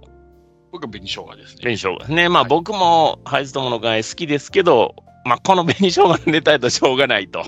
いう感じでしたね。はい。はい。僕も紅生姜でした。で、えー、審査員も、えー、7-0で紅生姜と。はい。いうことで、紅生姜勝ち残りということになりました。で、えっ、と、続きましては、変法町長。はい。ね、えー小田仁美さんと金田里美さん。うんはい。これが、えー驚くべきことにアマチュア無所属ですね。そうですね。ですが、結成は18年と。うん意気込みは会社員しながら18年、アマチュアで優勝します。新しい伝説を作ります。アマチュアをなめんなよという、えー意気込みでございました。はいで、ネタとしては気の利いた手土産ですね。まあ完全に漫才なんですけど、気の利いた手土産を持っていきたいんだけど、どうすればいいかっていうところから始まるネタでした。はい。はい。セブンさんいかがでしたか、はい。僕の苦手なローテンション系ですね。ああ、まあローテーションですよね。はい。どうすかね。まあ、素人の方だにしては、まあ、いいのかなっていうのはあるけど、まあ、やっぱりプロとの差っていうのはありますよね。まあ、一つ一つの、まあ、ボケとかツッコミはいいんですけど、それが、ローテンションじゃなくて、もうちょっとテンポが速い漫才だったら面白かったのかなっていうのがあって、うんうんうん。ネタとその本人たちのキャラクターが合ってないような感じもしたんですようね。ん。ででこれもあるあるあるっていうか、まあ、悪くないネタだと思うんですよ。よく。ネタで使われそうな感じのあの題材だったので、うん。うん、だけど、なんか、なんかはまらなかったですね。しっくりこなああ、かった。ですね。うんはいはいはい。そのズレっていうか、その、不不協和音に聞こえるっていうか、うんうんうん音で、おこの変歩調調っていう音階で例えると、こう、はいはいはい。音がずれてるなっていう感じが、なるほどね。まあ、それがう売りと言われればそうかもしれないですけど、はいはい。うん、だからそこはやっぱり、この、うんやっぱり、なんていうんですか、素人さんで、こう、うんうんプロと違う、プロみたいにこう、バッ舞台を踏んで、爆発を踏んで、こう、ネタを仕上げていくっていう感じのことは多分できないの、できないでしょうから、自分たちでずっと練習していくしかなはい。い。のがあって、で、それを見せて、まあ、例えばプロだったらプロ同士で、こう、こうした方がいいんじゃない、ああした方がいいんじゃないっていうアドバイスのやり取りとかも多分ないくて、独自できてたから、こういうことが起きたのかなと思うん。って、うんうん全く面白くないっていうわけじゃないですけど、なんかちょっと、ちょっと違和感が、ずれがあったですね。ネタと本人たちのテンポのですね。ん、なるほどね。うんうんなんか惜しい、もったいないような感じがするなと。まあ、だからちゃんとこうんうんうんう、こうプロになって、ちゃんと、まあ、養成所入るなり、まあ、いきなりデビューでもいいんですけど、段階踏めば、力をつけてくるんじゃ、これ以上の力がついてくるんじゃないかとは思うんですけども、うんうんうん。アマチュアでやっていく以上は、もうここが頭打ちなのかなと思って、もう一回はいはい M1 で見てますよね、確かに。そうですね、決勝ね、残ってますからね。はい。その頃から比べて、なんかあんまり大きくうん。差がない、成長がない。はいはいはいっていうような感じもしましたうんうんね。あんまりこう、うん、難しい。評価が、この、コンビもなかなか評価が難しいなっていうのが、なるほど。うん、ありましたね。ははい。い。えー私、ペップはですね、はいえっ、と、まず、えー二人が、こう、前、前のね、紹介部位があって、出てくるじゃないですか。はいで、えっ、と、センターマイクまで行くまでの間、出てきてから階段降りてくるっていううん。流れになってるんですけど、漫才の場合は。うんい板付きじゃなくて。で、そのね、スピードが遅いのがもうめっちゃおもろかって。見ながら、おっそーと思って。もうそれだけでね、笑ってしまったっていうのはね。昔のあの、糸しこ石みたいな感じですよね。まあ出囃子終わってるのにまだ歩いてるってそいうそうそう。まあそこまでじゃないんですけど、でもまあね、女性なんでやっぱりその階段ね、うんあったりとか、まあね、なかなかその足元も気になるし、難しい部分もあると思うんですけど、まあでもね、そういう年齢を経た上でのもう、その、その二人の人が出てる面白さみたいなのはもういきなりあって、僕も出てくる瞬間、遅いなと思いながら見て笑ってたんですけど、まあ、やっぱの、そっから始まる、まあ、いわゆるおばさんならではのネタですよね。二人が。その素人のおばさん二人が出てきて、えーそれぞれ、それこそセブンさんおっしゃるようにあるあるネタも入れながらっていうところで、で、もちろんアマチュアなので、会社員しながらやられてるんで、素人っぽさが抜けてないっていうのはもう本当に M1 アマチュアで決勝残った時と多分ほぼ本当に変わってないと思うんですよ。でも、この素人っぽさが抜けないっていうのはもうもはやもうここまで来ると芸の域になってるなと僕は思ってて、なるほどあの、ギャグと一緒で、やっぱりある程度、こう認識してもらったり、年季っていうのが必要になってくると思うんですよね、こういうのって。だから、えっ、ー、と、ハイツ友の会も、まあ、今後そうなっていくんでしょうけど、ああいう人やら、人なんやっていうことを我々が認識して、することで、そのネタがローテンションであっても何であっても、こうどんどん勝手にこうこっちが面白く感じてしまうっていう部分があると思うんですけど、これが若い時やと、ただ、稚拙で面白さに欠けるっていうような評価になってしまうと思うんですけど、これをやり続けてることが、もうすでに面白いっていうか、そういうあの2人の存在の面白さっていうのが、まずあの一番このコンビにとってのやっぱり長所かなって見ててすごい思いましたね。続けることでやっぱり面白くなることってやっぱあるんやなっていうのがすごく思いました。で、まさかこの時期にアベノマスクのネタが出てくるとも思わなかったですし、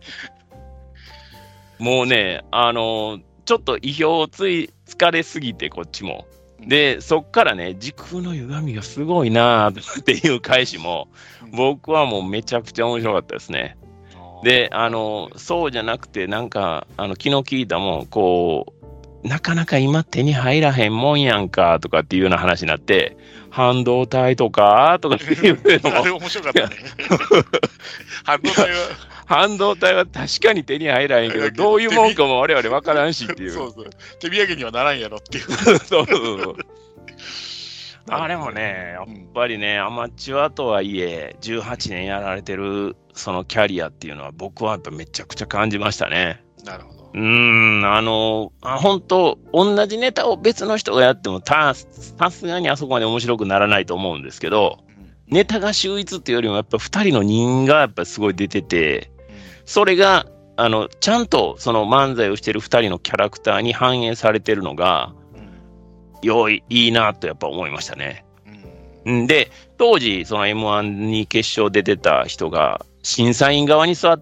るっていうね、流れになって、まあこれはもうネタとは関係ないんですけど、そこからあのね、審査員席と自分らとのやり取りみたいなのもあって、そこもやっぱりすごい、あの、面白かったですよね。コメントも良かったですし、うん、で、あの、笑い飯の哲夫さんがね、あの、いろいろお話、その、寸評されてましたけど、あまさにやっぱそうよなと思いながら、もう、哲夫さんもめっちゃ笑ってた、涙流しさんばかりに笑ってたと思うんですけど、うん、あの、本当にね、僕も、あの、同じような気持ちですごい、なんか、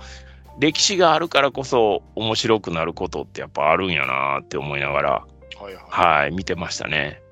うん、だからすごく、僕はあの、あやっぱり、変法長女、ここに来て面白いなって 思いましたね。なるほど、ね、はい。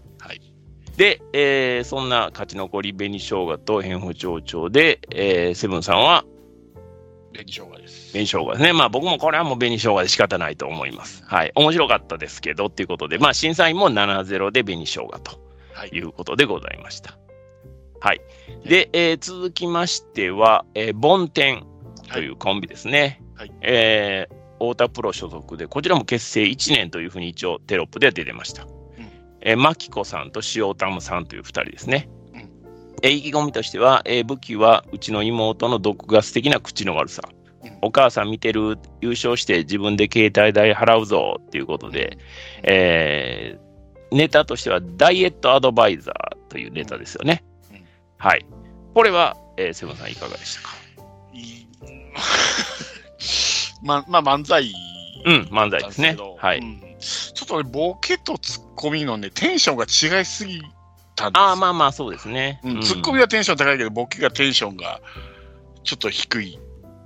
系じゃないですか。そうです、そうですね。うん、で、はい、まあ、口数が少ない系って結構、まあ、例えば、あの、ハライチとか、まあ、ぼそっと言って、こう、澤部がすごくこう突っ込んでの、乗ってみたいな感じで、テンションが違うコンビもあるんですけど、うん、ちょっと差がありすぎた。で、毒舌っていう割にはそこまで毒舌ではなかった。ああ、まあまあまあまあまあ、うん、そうですね、マウントは取ろうとするんですけど、はい、妹のお姉ちゃん。に。うん。うん。の割にはそんなに言うほど毒舌でもないし、はいはい、で、ボケとツッコミのテンションの差が、あちょっとありすぎたので、そこが惜しかったなと思って、うん、もうちょっとこう、強烈な毒があれば、そんなに、うん、あの、妹の方も、あの、口数少なくてもいい,、い、いんでしょうけど、うん。その割には大したことは言ってなかったので、大した毒は入ってなかったので、はいはい。うん、ただ単にテンションの差がを見見たなっていう感じですかうんね。うんうんうん。なるほどね。うん、うんなんか、まあ、あとはね、あの、ちょこちょこその、食育の話になって、な なんではいはい。マヨネーズぶっかけ牛丼がどうはいはいまあそういう細かいところはまあ面白かったんですけど、うんうんうんどうそこがキャ、キャラが、のテンションの差がありすぎて、そこが埋まる何かがなかったですね。ああ、ななんかるほど、ね。そこがあれば、うんうんうんうん。もうちょっと、で面白かったんでしょうけど、そういう意味では惜しかったなと思って。うん。だからさ先も言ってましたけど、春風に次ぐも、あの、えっ、と、と、えっ、と、トイロさんでしたっけ？あの、ボケの方は。えーっと、ボケは、ごめんなさい、ちょっと待ってくださいよ。も名戻前がもう、もうあ、そうそうそう、一式トイロさんね。石木トイロさんね。あの人は、ハキハキ、こう、パッパッパって喋ってて、そはいれに関じで、こう、突っ込んで、うん。テンションが近近かったんですよね。だけど、ああ、まあまあ、そうですね。うんこの梵天はちょっと離れすぎてたので、はいはいはいはい。そこがやっぱこう違和感、やっぱこの不協和音じゃないけど違和感が出てくるんですようんはいはい。ねだからもうちょっとテンション上げて、でももっと毒づいていいいいと思うんですよね。はいはいどんどんどんどん毒づいてって、うあーいいいけば、ま、もうちょっと面白くなるのかなと思って、うんうんうんもう放送コードギリギリぐらいの毒ついてもよかったんじゃないかなとは思ってます。ん。ううんん。なるほど、ね。辛い辛いって言って食べた料理が大して辛くなったみたいな。よくあるじゃないですか。これ、まあまあ激辛なんとかって言って、ちょっと食べてみるから、大して辛くねえな。なんかそんな感じ。なるほど、なるほど。うん。うん、わかりました。はい。はい。えっ、と、私、ペップはですね、はいまあ、ネタ見てて、もちろん、あの、ボケる側のテンションの差っていうのはあるんですけど、僕はスピードワゴンさんをすごいせ連想して見てましたね。うんうんうん。はい。で、それをすごい下敷きにしてるのかなっていうような印象をすごい持ちました。で、えっ、と、妹の方がその塩タムさんっていう、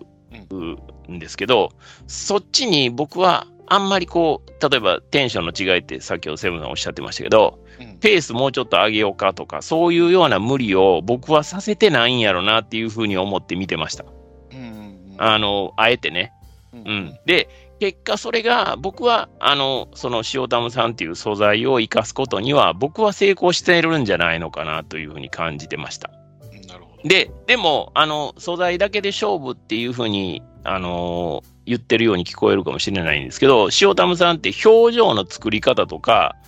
自然なんですよ、すごく。うんあの今からこれ言ったんでみたいな感じで得意げに顔作るところとかうんはすごいし自然やし、緊張感が全然ないので、途中ね、あのネタをやってる時に、あれ？ちょっと一瞬ネタ飛んだんかなって思ったりしたとこもあったんですけど、うん。でも、そういうあの緊張感はありながらも、全然そういう、いざネタに入った時に、うん。そこの緊張感って全然見せないし、うん。表情の作り方もやっぱ自然やったし、ああ、これはあの、ね、春風に次ぐも1年、結成1年ということで、こちらも結成1年なんですけど、うん僕はすごい、あの、ポテンシャルを春風以上に感じましたね。あ、そうですか。はい。それぐらい、あの、特にやっぱりお姉さんが多分主導権握ってやってはるんだと思うんですけど、うんうん今できることっていうのを最大限こう、活かしてやられてたのかなっていうような風に感じました。はいはい。で、まあ、体型をいじるっていう部分があるんですけど、まあ、これもね、あの、どうなんやっていうようなことを、まあ、昨今言われがちではありますが、うんえまあ、姉妹っていうこともあって、お互い同じものを食べてるっていう意味においては、うんあんまり嫌な感じはしないですよね、見ててね。はい。そこも、あの、すごく考えられてたんじゃないのかなというふうに思いましたし、方としては僕は、まあ、漫才でしたけど、すごいオーソドックスやと思うんです。で、うんえーっと、まあ、ろその、ボケの方が、まあ、ボソボソ喋るっていうのも、割と、その、キャリア的な、こう、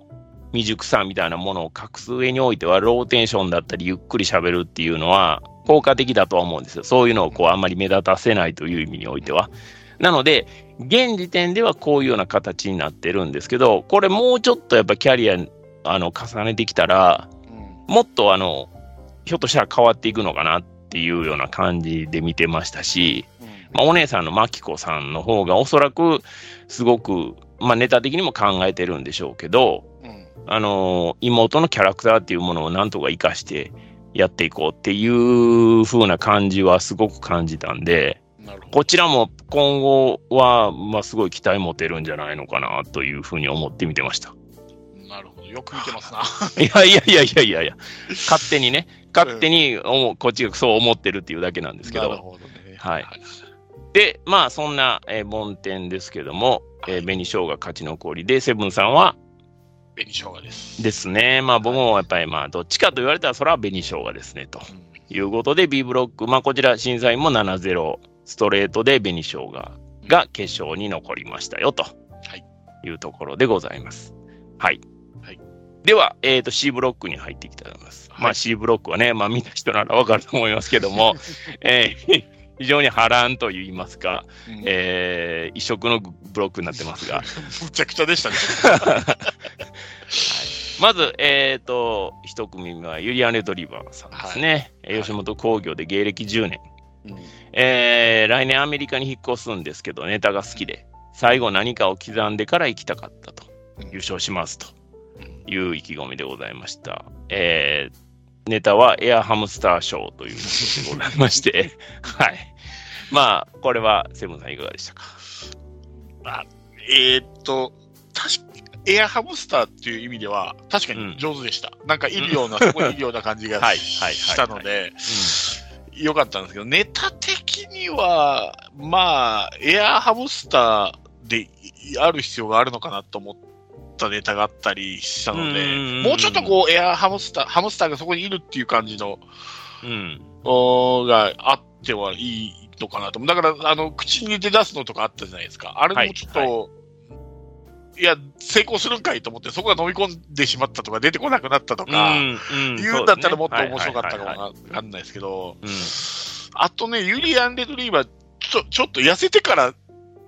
ちょっとね、なんかもうちょっとぽっちゃりしてる方が面白かったような、こう見た目の、ああ、はいはいはい。うん、見た目の、こう出落ち的なか感じも、だいぶ薄れてきたので、どうなんですかねなんか、なんか、だんだん下がってきてるような感じがするんですけど。ああ、なるほどね。なもうちょっと、こう、エアハムスター、もうそこにハムスターがいる、そこに引き込まれるようなネタでもよかったのかなと。うん最後、だんだん、その、雑になってきて、どこにハムスターがいるのかわからなくなっうんてきたので、最初のうちはね、ちゃんと手の上に乗ってたり、それをこう撫でてる、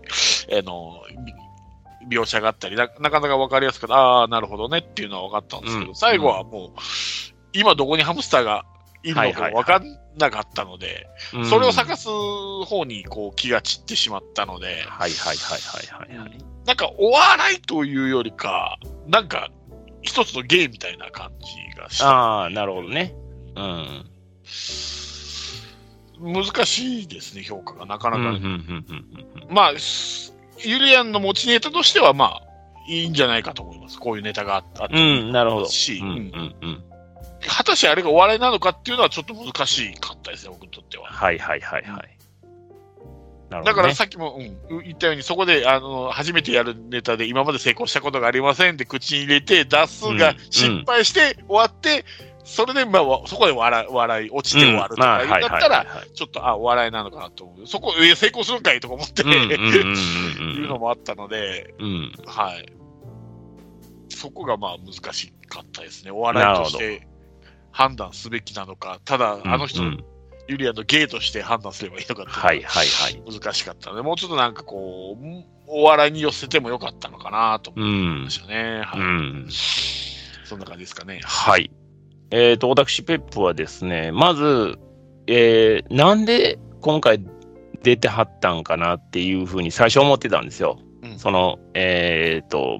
紹介 V 見るまで。うん。もうすでに優勝はしてるわけじゃないですか。ザ・ W でも優勝してるし、R1 でも優勝してるし、はい。えましてや来年アメリカ行くっていうのは、まあ、この紹介 V で知ったんですけど、もう、まあ、ユリアンって言わ言ったら、まあ、お笑い好きな人やったら、まあ、誰でもわかるっていうぐらいの売れっ子ですよね。で、そんな中で、わざわざまた、その、ザ・ W に出る理由って何やろうなっていう、もちろんルール的には OK なんですけど、うん。なんでなんて思ってたんですけど、ああ、なるほど。アメリカに引っ越すから最後何かを刻みたかったっていうふうにおっしゃってたんで、うんああ、そういうことかと。じゃあもう、あの、決勝に出ることが目的で、多分優勝は別に狙ってないんやなっていうふうに、あの、見る前にそれを見て思ったんですよね。うんで、実際にネタを見たら、セブンさんおっしゃるように、その、笑かすというよりも、本当にユリアンが今自分が面白いと感じてる世界っていうものを、こういう賞レースという、ね、それこそ、あの、みんなが優勝して涙流す、で、本当一夜にして売れていくっていう舞台で、これをやれるっていうのは、やっぱりユリアンが今の地位があって、みんなが面白いっていうふうに認識してる中で、自分が面白いと思うことを全国ネットのゴールデンタイムでやれる強さ。っていうのはめちゃくちゃ感じましたし、うんで、まあ最終的にその X ファイル的なオチで、うんまあ審査員もそうですし、我々し見てる視聴者も、で、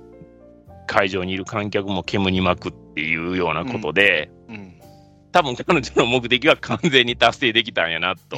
思っって見てました。うん。はい。だから、まあ、面白いかどうかで言うと、面白さを突き詰めるんであったら、例えば、そのセブンさんがおっしゃるように人間ポンプ的なことで失敗するっていうのもそうやし、あと、その失敗した後で大丈夫大丈夫っていうことでもう一個別のエアハムスターが出てきて、うん。はいっていうような風に見せるとか、うん。いうこともありやと思うんですよ。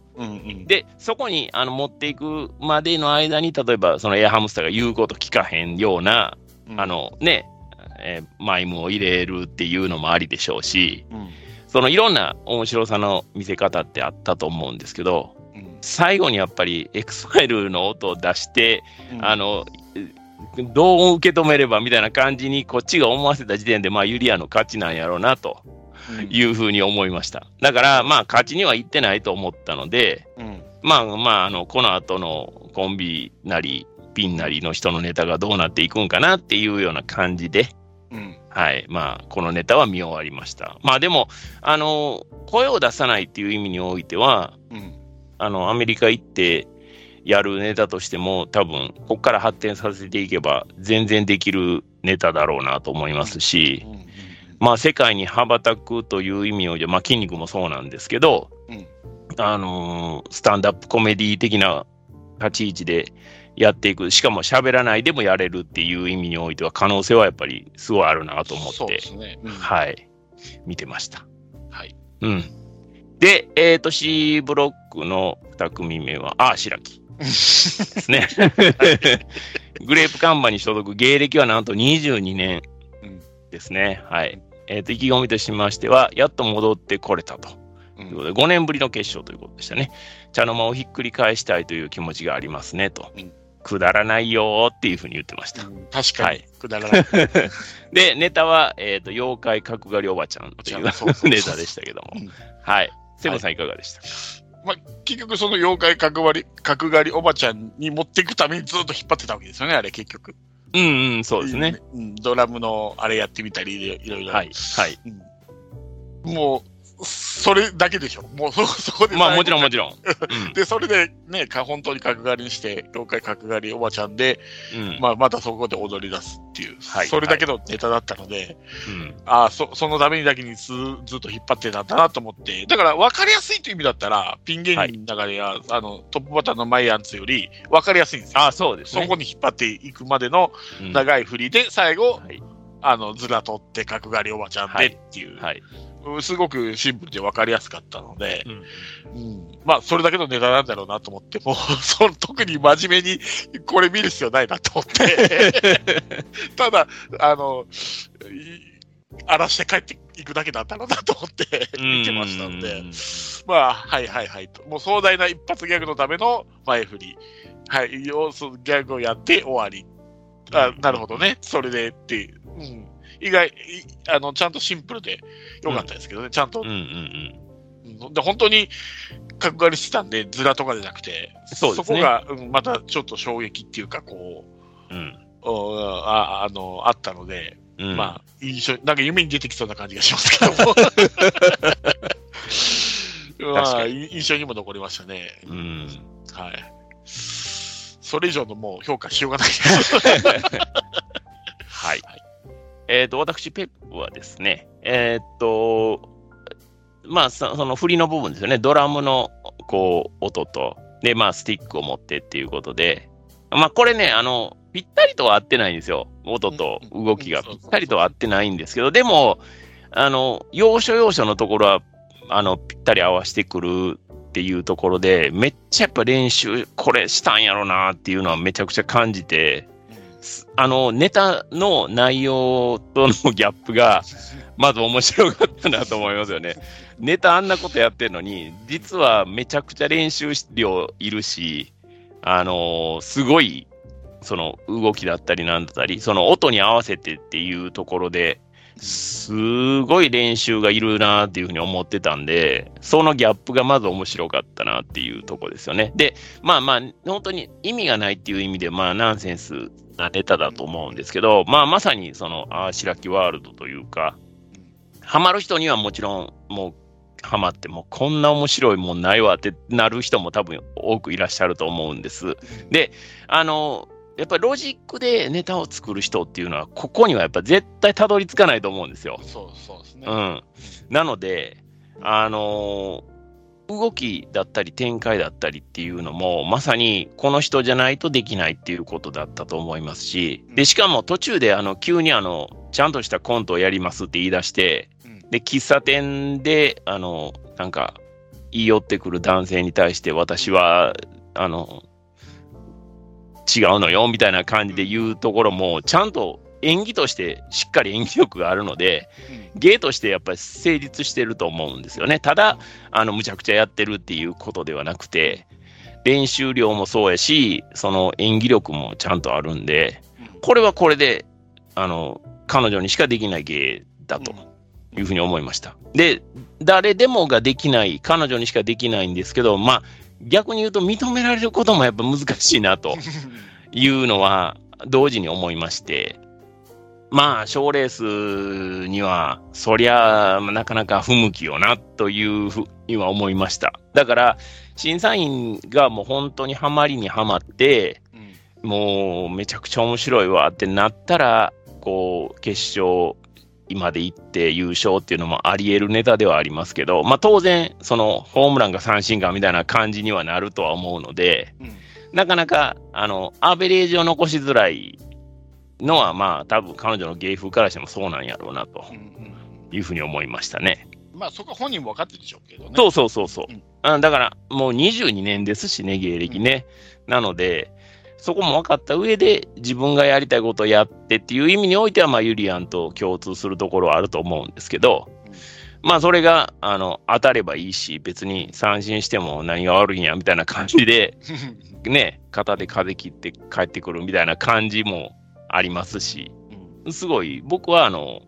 もう彼女にしかできない芸を見させていただいたなというふうに思いましたね。うんはい。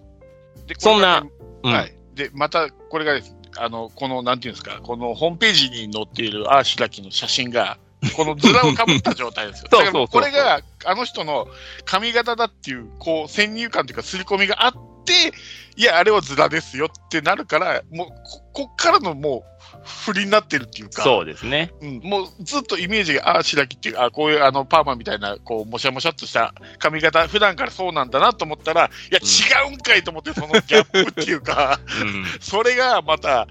あの、余計に面白さを倍増するっていうか。そうですね。だかうんら、本当に、角刈りっていうことが、うんもう、浸透してたら面白くもなんともないわけじゃないですか。ね。うん。でうん、髪型がね、またこれ違ってたら、あ、なんかずらかぶってるんだなとか、髪型変えてきたうんって思うかもしれないけど、こう、うん。なんかカツラとかウィッグとか今、今頃女性あるんで、そういうの来たのかなと思って、思ったらもう、この 潜在写真みたいなところから、もう、振りが始まってんのかとそ思うそうそうそうそう。あんな、その、ほんとね、面白いっていうか、この、そのギャップっていうか、その、ショックがでかいっていうか、そうですね。インパクトはやっぱりめちゃくちゃありますよね。うんなるほどと思ってうん、さすがに吹きましたね、あの時は。やってることは、クソしょうもないことやってるんですけど、そうそうそう。うん、それがね、ちゃんとね、成立、お笑いとして成立してるんで、うんしかも、ねじ最初にも言ったようにシンプル、実シンプルなんで、ここに落とすための長い振りだったので、うん。うん。なるほどなと思って、ね、監視してみてましたね。そうですね。さ。すが芸歴の長さですね。うん。で、えーそんな、えーユリアン・レドリーバーさんとアーシラキさん、で、いセブンさんはどちらを？もちろん、ああ、白木ですね。アーシラキですね。まあ僕もアーシラキになりましたね。ただこれは審査員の票は割れまして、えーユリアン2票、アーシラキ5票ということで、アーシラキさんの勝ち上がりとはい。いうことでございました。で、えー続いてはボル塾ですね。はい。えー坂寄のぞみさん、桐谷遥さん、アンリさん、田辺千佳さんということで、4人組ですね。吉本興業で結成4年うん。ということです。で、意気込みとしてはトリオじゃなくて4人組なんですと。これでボル塾完成しました。みんな優勝するよという復帰した坂寄さんが言ってたっていうところですね。えーネタはミート田辺というネタでございました。うんはい。これは、セブンさんいかがでしたか？漫才でしたけどね。ま、漫才だけど、うん。役割がはっきりしなかったんですよね。だけど、例えばその他のトリオとかだったら、二人がボケて一人が突っ込むとかあるけど、うんなんか誰がボケて誰が突っ込んでるのかよくわかんない状態になってたし、うん。なんか、ふメンバーが増え、増えたっていうか復帰して、なんか余計分かりにくくなったのかなっていうのがあって、ああ、なるほど。うん、もうボケるならもうみんなぼ順番にボケていく。で、一人がどんどん突っ込んでいくっていう、うん。うんあの、東京03みたいなスタイルとかの方が、はいはいもっと分かりやすかった。なんか俺、な、な、結局、誰がボケて誰が突っ込んでるのっていうのが、あ、今度君がボケるのね。あ、こう今度、この人なのねっていう感じうん。うん。で、うん。うん。なんかふわっとしすぎて、はっきりしなかったので、もうちょっとはっきりボケる人、まあ3人なら3人がボケる、1人が突っ込む。まうんあ、それが2人ずつで、なら2人ずつでもいいんだけど、うん。そこの役割分担がちょっといまいちだったような感じがしだから全然ネタが伝わってこないとか。まあ、ミート田辺がに肉屋に、肉屋に聞こえるとか、うんうんうんネタのところはまあちょっと面白い、ワードワードはね、ちょっと面白いところあったんですけど、うん。うん。うんちょっと伝わりにくかったなと思って、なんかし、もうちょっとなんとかならなかったのかなっていうふうに感じうん。ましたね。役割分担っていう意味ではね。うんなるほどね。うんうん。はい。で、えー私、ペップはですね、えーボル塾さんネタって僕多分初めて見たと思うんです。で、3人でやってるネタっていうのも多分見たことなくて、なので、えっ、と、4人になってどうこうっていうようなところの先入観っていうのは僕は全くなかったんですね。うん。えっと、基本的には3人ボケて、アンリさんがひたすら突っ込んでいくっていうところだったと思うんですけど、うんこのね、僕、あの、今回、まあ知らなかったっていうこともあるんですけど、うん。このアンリさんのツッコミが的確かつタイミングがめっちゃいいんですよね。なんで、あの、まあ、そのツッコミの時の口の悪さもいいですし、うんこの4人の中では、うん。あの、ちょっと図抜けたレベルの高さやなと思って見てました。うん。うん。ただ、あセブンさんおっしゃるように、その散漫になってしまった印象っていうのが、うん。僕にも同じようにありまして、ネタの仕上がりとしては、まあ4人になってから初めてっていうこともあるんでしょうけども、うん。テレビに出たりするのがね、初めてっていうのもあるんでしょうけども、あのーネタの仕上がりという意味においてはちょっと足りてなかったなっていうふうに思いましたね。うんだから、それが結局、あの、役割としては、あんあの、アンリさんがツッコミで3人が変わる変わる、そのキャラクターに合わせてボケていくっていうことなんですけど、それがはっきりわからん、セブンさんははっきりしてなかったっていうふうに感じたっていうのは、多分ネタがちゃんとしっかり仕上がってないから、練れてないっていうか、あの、磨き上げきれてないから、うん。多分、そういう印象になったんやろうなと思うんですよ。うんうんそこがね、すごいもったいないなっていう、アンリさんっていうめちゃくちゃいい武器持ってて、まあ、田辺さんのそのボケも、うん。その、すごく彼女の雰囲気も相まっていいんですけど、うん。え武器はやっぱり生きが生かしきれてなかったなっていう感じはしますよね。うんだから、うん田辺さんとアンディさんだけで成立してるんですよ、この。そうそうそうそうん。それだったらら、それで面白いんですよ。う。うん。うん。の、あと二人が、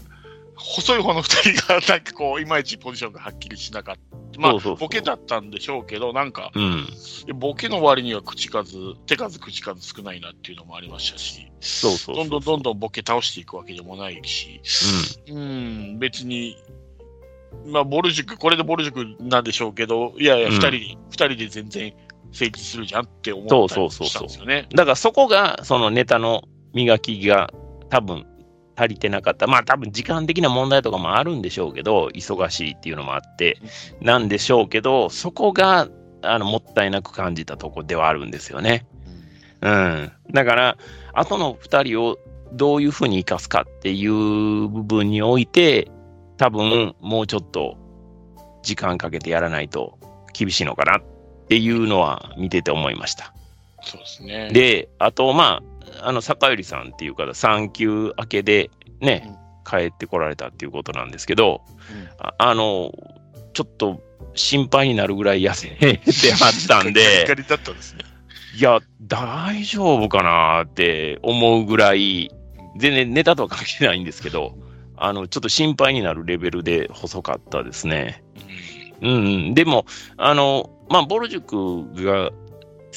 テレビに出て、3人でずっと出てた。で、4人目、もともと4人だけども、4人目は帰ってきてっていうことで、まあ、なんかね、あの、聞くところによると、4人目いらんとか、うんあの、どうのこうのいうようなことを、な、言ってるやつがいらいるみたいなんですけど、まあ、そんなことはもう我々の言うことではないですから、まあ、あの、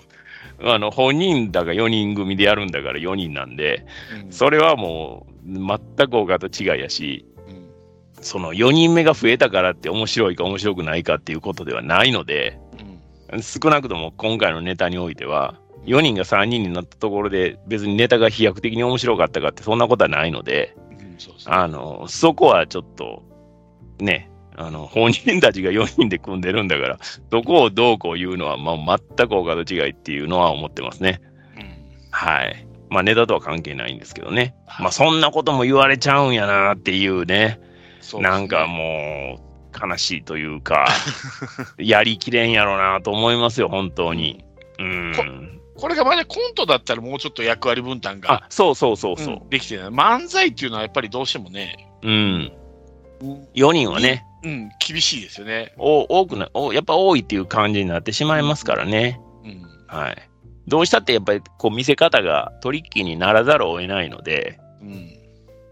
で、まあそこの難しさもやっぱあったと思いますね。はいはいはい。はい。はいまあそんな、えっ、と、勝ち残りのアーシラキさんとボル塾ですけども、セブンさんは、これ、ああ、白木の面白かったですね。うーん、ですね。はい。まあ、ちょっとね、僕もどっちかっていうと難しかったんですけど、でもね、アンリさんのやっぱツッコミに僕はちょっとやられちゃったところはあるんで、うん。僕は悩んだ末、ボル塾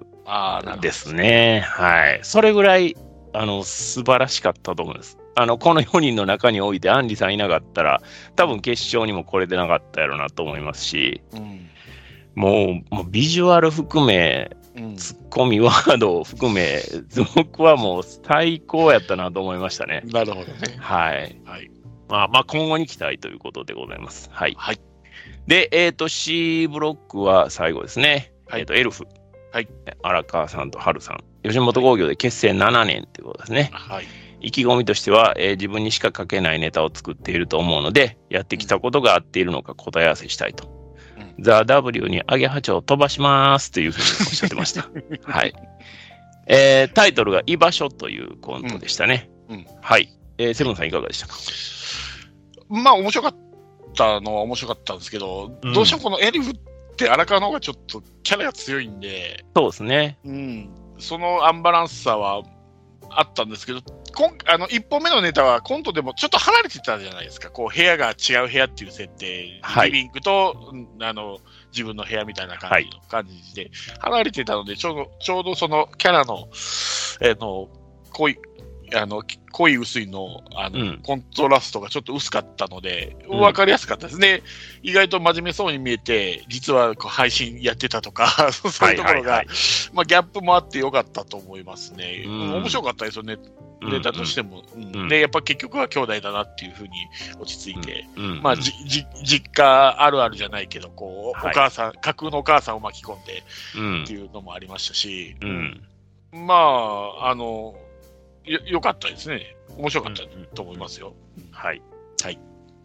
えーっと、私、ペップはですね、まず、あの、ギャルのお姉さんはい。が、まあ、帰省なのか何なのか分かりません。とりあえず久しぶりに帰ってきたみたいな設定ですよね。で、どうやら引きこもりでニートであるというか、まあ、高校生なんですけど、ここには行ってない、ちょっと登校、あの、不登校的な妹うんっていうのが、まあ、あの、久々に会ってっていうことで、まあ、すごく妹がトゲトゲしいっていうようなところから始まるんですけど、うん。そっからの展開がやっぱまさかの展開になっていくんで、これはね、やっぱり見事やなと思いましたね、見てて。うんうん、で、あの、オチを見た、見終わった後から逆算すると、うん、振り返ってみると、ネタの設定にすごいやっぱり周到なところがあって、うん、途中で、あの、か、妹が、えっ、と、うんまあ、配信をしてたと。うんで、あの、すごい、あの、今日大事なとこ見たいみたいなことを家族に言うじゃないですか。うん、あの、お姉ちゃんがね。うん。で、えそれは私にはわかるとかっていうようなセリフを入れてるんですよね。それなんでわかるかって言ったら、実はお姉さんは同じ配信しててトップだったっていうことにな、うんオチにななるんですけど、そのオチから逆に見ていくと、あそういうのもちゃんとワードとして入れてるんやとか、そこもね、あーすげえ周到やなと思って、ん。あの、感心したというか、すごいなと本当に思いました。うん、であの、ししかもそのネタの中に、今の生活様式であったり、うん、で、そういう今の生活様式を、そのデフォルトにしてる若い子供を持つ新しい家族像、うんみたいなところも盛り込んでて、うん、あの、もちろん基本的にはお笑いのネタなんで笑わせることが目的なんですけど、うん。でも今の時代に本当にアジャストしてて、これはすごいなぁと見てて本当に思いました。うん、で、最終的に、まあ、爆発ポイントとして、その、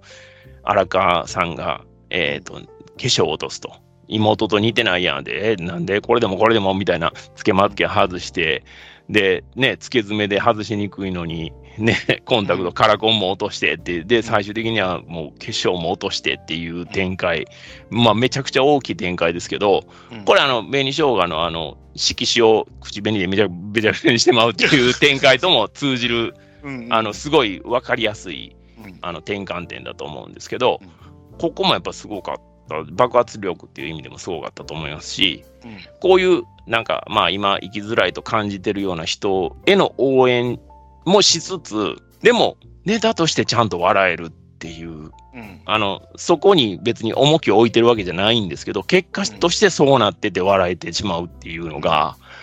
これはね、やっぱり、あの、ネタ考えてるの荒川さんらしいんですけど、うん、すごいなっていう、見た目に騙されたらあかんでっていうのは、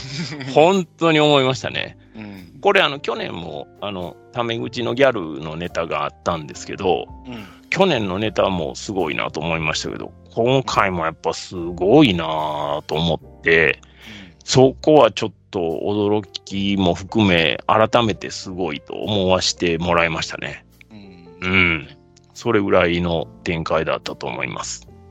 はいまあ、うん、どうぞどうぞ。い一つ残念だったのが、あの、投げ銭のところで、うん。あの、おお茶の話が出てくるじゃないですか。で、はいはい。アイテムを、あいまあ、ああいうのってアイテムのな、あの、ああると思うんですよね。このアイテムを買って、それが、あげると投げ銭の代わりになっていてそうそうそう。そのお茶と家の自宅のお母さんが作ったお茶とかごっちゃになるんだけど、あれは分かる人には分かるけど、分かんない人には全然分かんない。あ、まあまあそうですね。あのくだりうん。そうですねあそこ。はもうちょっと、あの、もうちょっと分かりやすい、実際のお金投げ銭、うんお金の話でもよかったのかなと思って。うんうんうんあれがお、アイテムが投げ銭代わりになるっていうのは、配信を見てる人とか、配信者じゃないと分からないうん。わからないネタなですね。ううんん。そこはもうちょっと工夫があればもっと良かったのかなと。今時すぎたっていうか、はい今の若い人しか分かんないネタだな。はいはいはい。さすが今時のギャルが作ったネタだなっていうのが思いますね。うんうんうん、あのね、そこもね、僕は、あの、すごい周到やなと思ってたところにもつながってて、あそこ、まあ、あの、お母さんだけじゃなく、お父さんにも話しかけてるんですよね、あそこ。で、あの、お父さんに1万円貸してとかって言うんですけど、あそこで、え、お茶って1万円もすんの？とかっていうのを入れてるんですよ。うんうん、で、そこの驚きっていうのは、オチから逆算したら、うん、彼女のその配信者であることのキャラクターにもつながっていってるんですよね。うんうん、だから配信者はすごい人気あって、いろんな人からいろんなものもらうけど、その値段までは別に把握してないっていうぐらいのあの、人なんだっていうところをそこで表現してて、うん、そこもね、あのー、すごい、キャラクターにやっぱり命を吹き込んでるというか、血を通わしてるなってやっぱ思いましたね。うん、そこも、あのー、感心したポイントではありました。これもう一回見ないといけないな、これは。ペッツさんの話を聞いて、もう一回見ると、違った感想になるかもしれない。いやいや、まだね、まだ TVer でやりますからね。そうそう、まだね、ね TVer では見れるんで。見れますんでね、これ聞いてる方もね、ちょっと見てみようと思ったら、TVer ぜひ見てそうそう。ね、あの、はい、無料ですからね。はい。はい。ちゃんとあの、TVer の場合は、えっ、ー、と、CM もないですし、ギュッとなった状態で見れますんで、すごい見やすいです。はい。はい。で、えっ、ー、と、そんなエルフのネタでしたけども、はい、えっ、と、まあ、審査員としてはボル塾が残り、エルフっていうことなんですけど、これはセブンさんは？もうもうエルフですね。エルフですね。はい。僕もエルフでした。これも審査員は7-0でエルフということで、エルフが C ブロック勝ち抜けということになりました。はい、で、えっ、ー、と、最終決戦残ったのはスパイク、A ブロック勝者。はい、で、B ブロック勝者、ベニッショーが C ブロック勝者、エルフの3組が、えー、改めてネタをやりますと、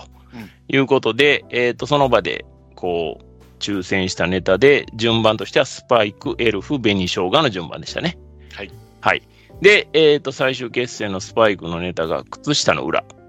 というネタでございまして、うん、はい。これはセブンさんいかがでした、あのね、これ、あの、キングオブコントでもあったんですけど、そこにも、はい、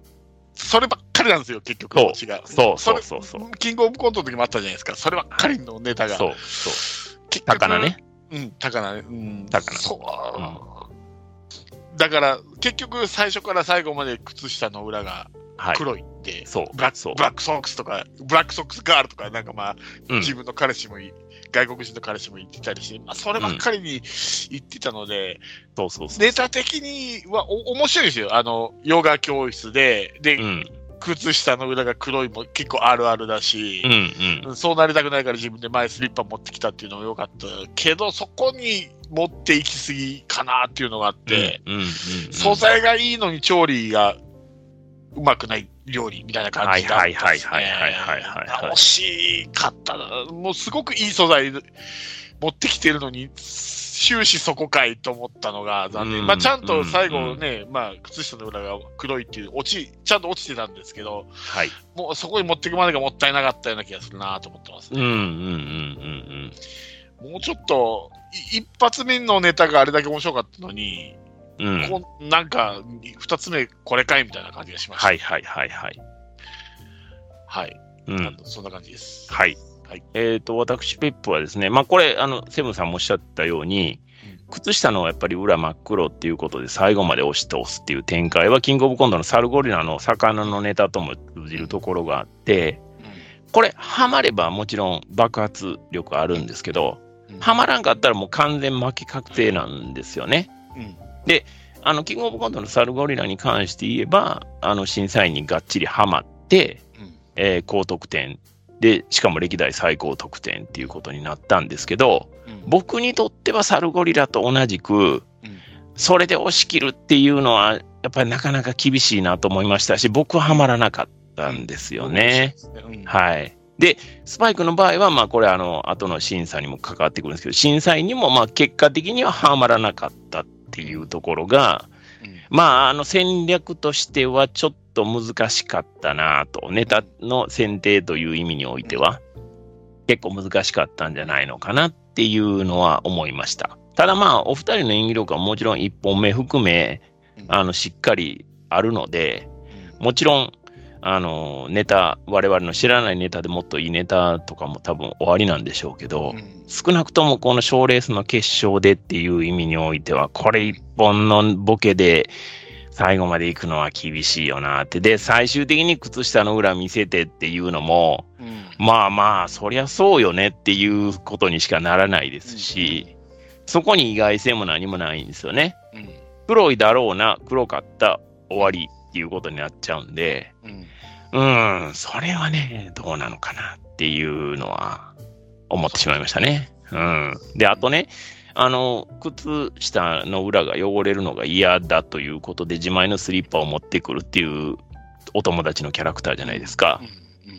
じゃあね、あの、それはまあいいでしょう。でも、自前のスリッパまで持ってくる人が、靴下の裏真っ黒になる人の手作りのクッキー食べれるんですかっていう問題。なんですよ。うん、で、これってね、あの、さっきのエルフのあのネタの時にも言いましたけど、その人のキャラクターっていうのに血を通わしたり、その存在感をあのちゃんと表すっていう意味においては、僕は大事やと思うんです。うん、だから、靴下が黒くなるのが嫌な人が、うんそんな汚い部屋に住んでる人のクッキーは食べないのが普通でしょっていうことですよね。うん。それを食べて、あん、靴下の裏は黒いのに、クッキーは美味しいんだ、みたいなことにはならないですよね、っていうね。うん、そこのロジックはやっぱりちゃんと詰めてほしいな、というふうに思いました。うん、うん。そ、それが必要なネタなのでっていうことなんですよ。うん、あの、ロジックが必要じゃないネタっていうのももちろんあると思うんですけど、こういうあのちゃんとキャラクターをそれぞれ立ててっていうんであれば、そのキャラクターがどういう考えで生活してるのかっていうところも含めてネタ作っていかないと笑えないっていうことになるんだと思うんです、僕は。そこの部分においては、一本目もあの不満というか、ちょっとこう、こうあって足らへんのちゃうんかなと思ったところと、変わってなかったので、うん、このスパイクの弱点なのかなっていうね、うん、いうのは僕自身は思って見ちゃいました。なるほど。うん。なので、そこがね、ちょっとね、どうなのかっていうところではありましたが。はい。はい、では、えっ、ー、と、決勝2組目はエルフですね。はい。えー、漫才でした。ホストクラブという漫才でしたけども。はい。はい、テモさんいかがでしたか？えー、と、まあ、これも1本目の方が面白かったんですけど、まあね、1本目コントで2本目漫才、ね。そうそうそう。はい。今度はまた2人のキャラがちこう2人が近づくんで余計にこのキャラの濃さとそうでな薄さがあの出た感じがして、まあ、結局、うホストでそのホストの子よりその荒川のがそれ上を上を行く、はい、上を行くっていうキャラクターですね。キャラ、はい、キャラクターだったんですけど、うんと、まあ、まあ、ネタなんで難しいんですけど、どうせならちょっとホストクラブってことで、ちょ若干自治データも入れてほしかったなと思う。ああ、はいはいはいはいはい。そうね、影、影禁止とかね。そうそうそう。うん、そういうのも。売りかけ禁止みたいな。まあ、うん、まあ、ネタとして、それ以前にね、できていたなら、それもなかなか難しかったんでしょうけど、うん、そこをまあ、ね、ねじ込んでもよかったのかなと思ったのと、うん、まあ、どうかな。あと、まあ、俺、動き回り系もあんまり好きじゃないので、はいはいはい、はい。漫才は。センターマイク離れちゃうっていうね。そうそうそうそうそう、うん、もう、基本的な王道のしゃべくりが僕は基本的に好きなので、はい、どうしても動き系とか、さっきも言ったように、あのテンションの低い系っていうのは、どうしても受け付けにくはいはい、にくいんですよ、僕の中では、うんうん。申し訳ないんですけど、うんうんうん、そういうのがあったので、ああ、もうちょっとこじんまり、動きを抑えてこじんまりしてた方が面白かったな。だから同じこう、チャラい系でも、あの、イグジットの方が面白いネタをやるなっていう。まあ、あれはそんなにこう、センター前から離れてネタをすることのない。うんうんうん言葉のやりとりで、その中にチャラさがあるっていう感じだったので、うんうんうん、同じチャラいとかパリピ感を出すんだったら、もうちょっとこう、こじんまりしててもいいのかなと思ったけど、まあ、あれがエルフのネタだって言われれば、まあ、まあ、それではそれで十分悪くはないと思いますけど、まあ、僕にはそそこまでははまらなかったですね。まだ1本目のネタが好きでしたね。はいはいはい。だから、どっちかといえば、この2人もコント向きなのかなっていうのは思いましたね。なるほどね。はい。はい。えー、っと、私、ペップはですね、はい、あのー、決勝に漫才持ってくるって、実は昨年の紅生姜と同じ流れにはなるんですよね。こう1本目コントで2本目漫才っていうのは。あなるほど。で、そう。で、紅生姜去年それやって、まあ負けちゃってるんです。で、うん、あの、漫才へのプライドって多分めちゃくちゃ持ってて、うん、漫才で勝負したいっていうのは多分まあ紅しょうが多分めっちゃ強かったと思うんですけど、今回はまあこの後出てくるんですけど、あの、うん、コント2本で勝負っていうことだったんですよね。で、エルフは2本目に漫才を持ってきたっていうことなんですけど、うん、でも、あの、M1 の話が前に先ほどやりましたけど、うん、M1 の決勝に女性コンビ残ってるって思う米田2000みたいな、ああいう飛び道具的な人を、えー、からってなると、もう本当、もう何年前よっていう話になってくるぐらい、うん、女性コンビは本当数えるほどしか決勝残ってないんですよね。うん、ということは、女性コンビの漫才って、うん、まあ本当にあの簡単に言ってしまうと M1 の決勝のレベルにないっていうことなんですよ。うん。うん。そうなると、ザ・ W といえども、決勝を戦う上で漫才持ってくるっていう、漫才で勝ちたいっていう気持ちはわかるんですが、それは不利だと僕は思います。ななので、戦略戦略として1本目で、えー、ガツンとあの抜けるネタを持ってきた。で、ネタも秀逸やったと僕は思いましたけど、あの、そっから、じゃあ、勝ち方にこだわるというか、あの、勝てばいいということじゃなくて、勝ち方にこだわった末に、漫才持ってきたことで、うん、やっぱり1本目から考えると目減りしてしまったっていうのは否めないと思うんです。これはエルフだけの問題じゃなくて、多分、漫才、コント両方やるコンビなりトリオなりにとっては、全部同じこと、今、今現状の段階で言うと、みんな同じ結果になってしまうと思うんですよ。うんだから、紅生姜は今年は勝ちにこだわってコント2本持ってきたっていうことだと僕は思ったんですね。うん、となると、エルフは、あの、まだもちろん、あの、結成、ね、あの、そんなにキャリア長いわけではないですし、うん、まだ自分たちが勝ちたい形で勝ちたいと思ってるんだろうなっていうのを思ったんで、うん。うん、おそらく本人たちも一本目のネタよりは目減りしたっていうふうな感覚は持ってるんだろうと思うんですが、うん、でも、あの、多分やりたいことをやりたかったっていうことなんだろうなっていうふうに思いました。うんで、えっ、ー、と、まあ、先ほどエルフの前のネタの時に、うん、まあ、見た目にね、こう騙されて、あの、実はめちゃくちゃ周到な、あの、ネタ作り込みしてますよ、みたいなことを僕の感想で言ったんですけど、うん、で、あの、そこがね、だからギャルっていうことを当然売りにしてるから、神もね、あの、そういうことでやってくるし、なんですけど、実際のネタ作りとギャルっていうのが、うん、まあコントはもちろんそれで、あの、コントにうまく盛り込めたんですけど、うん、あの、漫才に関して言うと、その見た目が見た目やから、うん、やっぱりそっちに引っ張られちゃうっていうところがあって、ネタの自由度っていうのは今後やっぱりどうしていくんかって漫才においてね、あの、難しいなっていうのはちょっと感じたりしましたね。だから、ロジックでちりネタ作るタイプの人だと思うので、うん、なんかギャル設定でもちろんインパクトがあって、あの、お茶の間にもそれでこう認識されるっていうことで、それはそれでいいんですけど、いざネタやることになると、今度それが足かせになりゃせんのかなっていうのは、ちょっと思ってしまったんで、今後どう展開していくのかっていうのは、まあ多分、あの、こんだけロジックでネタ作れる人なんで、いろいろ考えてると思うんですけど、うん、うん、ちょっと、あの、ギャルっていう制約がネタ作りの自由度を奪ってしまってはいないのかっていうのは、ちょっと漫才が見てると思っちゃいましたね。はいはいはい。うん。そうですね。はい。まあ、そんな、えっ、ー、と、エルフでございますけども、はい、あ3組目、決勝3組目は紅生姜ですね。はい。はい、まあ、電車のホームで起こる、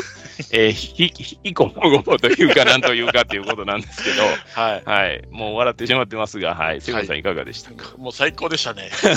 これはさすがにもう一本目超えましたね。うん、うん。あのー結局、これもね、あのーえっ、と、稲田さんっていう方が、まあ、よくあるかどうかわかんないですけど、あのスカまあまあよートが、、寄ってる女性あるあるなのかもしれませんねうん。スカートが、はまあ、パンツの中に入っていると。うんで、それに気づかずに、まあ、リズム取ったり、スタバのコーヒー持ったりっていう。そうそう、イヤホンしてるんでね。はいで、それを笑っているうん。っていう。で、結局、お前もしてたんかいみたいな感じで。はいはい。はいでも意味が違うっていうね。意味が違って、うんで、それを必死にごまかすっていう感じで。うんうんいや、もう、この、まあ、あの、ザ・ダブルの中で、まあ、あの、初めて声出して笑いましたよ。あどっちかというとクスクスって笑うことはあってもはいはいはいはいはい。あ声出して笑ったのは、やっぱ彼女の、その、えっと、名前何でしたっけ？ちょっと、ぽっちゃりしてる方。ああ、熊本プロレス、ね。あ熊本さん、熊本さんが、うんお前もしてるんかいのところで、うんしかもトランクスっていうところで、え一番声上げてもらいましたね、やっぱり。うんうんで、それを最後まで押し通して、いいあのね、あの、逆に出てるとか言って、はいはいはい。パンツの中に、あの、ね、あの、服を押し込めて、で、最後に、トレンドのインって言ってましたけどね。で、帽子も合わせて、最後、まあ、靴の、うん。あの、裏ね。中中敷きね。はい。その、で、どこ合わせてるうんみたいな、もう、一連の流れでもう面白かったですよ。だから最後畳みかける、うんうんうんダーッと畳みかけていって、あの、ボケとツッコミがずーっと畳みかけていって、最後、おオチまで持ってったので、非常にテンポも良くて、おで、わかりやすいっていうそうですね。感じがしましたね。うんうんうん。あと、まあ、一つ補足すると、あの、女性、稲田さんっていう方の足が意外に綺麗すぎて、そっちに目がああ。はいはいはいはい。あ結構、年齢調べても、あ、結構な年いってるのに、結構足綺麗だなと思って、若干エロ目線では見てたんですけど、はいはいはいはいそれをまあ、しのぐぐらいの、あの、面白さと最後の畳みかけ、落ちまでの一気に畳みかけっていうのは、面白かったですね。で、どんどんどんどん人が集まっていって、最後には駅に引っ張られていくっていうところはいもちゃんと、はい。あの、うまく再現されてたので、うんうんうん。あ、もうこれは優勝、紅しょうがだなって、もうこの時点でもうネタ見終わった時点で、あ、はい。そういうことだな、今今年はっていうのはもうん。う、これで違う、あの、エルフか、あの、スパイ、えっ、と、もう一個、バイクね。スパイクね、が優勝したら、あ、また感覚が俺と違うな、笑い、笑いの感覚が違うなと思ったんですけど、そうではなかったので、あ、よかったなっていう一一安心とともに、うんうん。あ、最後閉まったな、うまく一番面白い、一番面白いネタで閉まったなっていうのが、はいはいはい。大会がちゃんとし閉まって終わったなっていうのを感じたので、うん非常に良かったですね。なるほどね。はい。えっ、と、私、ペップはですね、まあ、先ほどもちょっと触れましたが、えー去年はその決勝で漫才やってるんですよね。で、あの、漫才のつかみでよくあの、熊本プロレスさんが、女子って言ってよ、女子に呼びかけるっていう流れで、一ボケ入れて漫才に入っていくっていう、あの、定番の流れがあるんですけど、あの、多分去年僕、先ほどエルゴの時にも言ったように、漫才で勝ちたかったと思うんです。うんで、結果、えー天才ピアニストのコント日本に負けたっていうことになって、うんで、多分もう今年は勝ちに行くっていうことから、漫才をあえて捨てて、コント日本で勝負したんやろうなっていうのはやっぱ思ったんで、まあその時点で戦略的にも、この3組の中で言うと、あの、一番やっぱりさ、あの、最多出場っていうこともありますけど、うんあの、一番やっぱ勝ちにこだわって、しっかり勝ち切ったなっていう印象でしたね。はい。。で、えっと、まあ、あの、熊本プロレスさんがベンチに座ってて、で、あれもね、あの、衣装もやっぱ絶妙で、うん。あの、本当に、まあ、後ろがね、結局見えないって、椅子に座ったまんまの状態でっていう。で、比較的露出度高めの服っていうのも、うん。実はちゃんと振りになってて、うん。そこも、あの、良かったんですけど、そこからまあ、あの、イヤホンしてる稲田さんが来て、うん、で、あの、音楽に乗ってっていうところなんです。結局、彼女がイヤホンしてるから、うん、電話してる、あの、熊本さんが、うん。電話の、あ、友達相手に、うん。えーその、変な女来たでとかって言って、うん。毒づいても、うんうん。彼女には聞こえてないから、うん。そこはノイズにならないんですよね。うんうん。いくら大きい声出そうが何しようが、うんあの、彼女には聞こえてないから、全然説明に、説明にななってるんですけど、違和感はないっていうところで、うん、そこもやっぱすごい良かったなと思いますし、うん、で、あの、パンツ丸出しでベンティ飲んでますっていうの も、もう、まあまあ笑ってしまいますよね。あれもね、やっぱすごいなと思いました。パンティ丸出しでっていうね、パンティとベンティで韻踏んだーって言って言ってましたけど。なるほど。うん。そこもね、やっぱり、あのー、いいなっていう思いましたけど、そのインフンダーのインがまさか、あの、最終的にあの、トレンドのインっていうのに回収されるとは 思わなかったんで、そこもね、やっぱ素晴らしいなと思って見てましたね。で、あのー、まあ、結局、えっ、ー、と、稲田さんの方は、その、スカートが中に入ってしまってたっていうことに気づいて、戻してて、あ、気づきよった、気づきよった、みたいなことで、で、実は、その、気づく前にね、あの、タグがついてるわ、タグなんて書いてんの見てくるわ、とかで、見てきたときに、もう熊本さんも同じ状態になってたっていうところから、うん、えー、逆に今度は、あの、それを心配した稲田さんが、出てますよっていうふうに言ったんですよ。うん、ああ、違う違うと言って で、出てるんじゃなくて、入ってもうてるで、ね、これ入れなあかんねみたいな感じで。そうそうそうそう。パンツ丸出しからのトレンドのインっていう、この展開ですよね。この爆発力はやっぱりまあすごかったなと思いますし、で、その、どっから、いや、これ、あの、パンツ、ショーパンやからって言うんですけど、いや、トランクスやんって言って言ってるんですけど、そ、そこでお互いが、でっかいショーパンか、でっかいトランクスかっていう言い合いをするんですよね。うん、でっかいは否定せえへんのかいっていう ところが、もうめちゃくちゃおもろくて、もうね、あのー、爆発力っていう意味においても、もう完全にまあまあ、これはもう勝ちっていうか、まあね、後の2組のネタがやっぱりちょっと低調だったっていうこともあったんですけど、うん、まあもうもう文句なしよねっていう感じに僕はまあその時点でやっぱ思いましたし、まあもう単純にネタとしてはめちゃくちゃ面白かったっていうところですよね。で、あの、まあ、えっ、ー、と、でっかい小判がチェックの柄で、で、まあ、帽子もチェック、こう、こう、これこういうことやねって帽子出してきて、何がこういうことやねみたいな ことから、最終的にオチにつなげていくっていうところも、うん、まあ、やっぱうまかったなと思いますし、うん、まあ、本当に、まあ、重箱の隅つつくような感じで言うと、強いて言えば、その駅員さんが来てみたいなところを稲田さんが説明しちゃったところがちょっともったいなかったかなって思ったんですけど、もうちょっとなんか自然な流れで、いや、いや、駅員さん違うんですって別に熊本さんに言わしてもよかったんじゃないのかなと思ったんですけど、うん、そこはちょっと若干説明になってしまってたところがもったいないかなと思いましたが、でもまあもう決勝の3組のネタから言うとちょっとレベルが違ったし、うん、まあ勝ちに来て勝ち切ったっていうところは、ああ、すごいね、やっぱりね、っていうふうに、うん、思いましたし、まあ大会としてやっぱりいいネタが最後に来たなっていう印象でしたね。はい。まあ、えっ、ー、と、もうすでにね、我々言ってしまってますけど、まあ3組のネタの中では、セブンさんはもちろん、紅生姜ですね。紅生姜ですね。まあ僕も紅生姜ということでしたが、はい、まあ審査員は実はこれね、あの、ちょっとアクシデントがありまして、うん、えっ、ー、と、スパイクさんのネタのところで、最初のところ、テレビで見ると、音声が途切れてたんですよ。うん、なので、えっ、ー、と、本当には、まあ10秒なかったかな。5秒とか6秒とかそれぐらいのレベルやったと思うんですけど、うん、えっと、まあそこはちょっとね、かわいそうだったかなと思いますが、でも、うん、あの、体制に影響するようなものではなかったんですが、だ国民投票は一応中止になりました。で、えっ、ー、と、紅しょうがに入れたのが川島さん、塚地さん、哲夫さん、友近さんと。で、えー、アンガールズの田中さんと、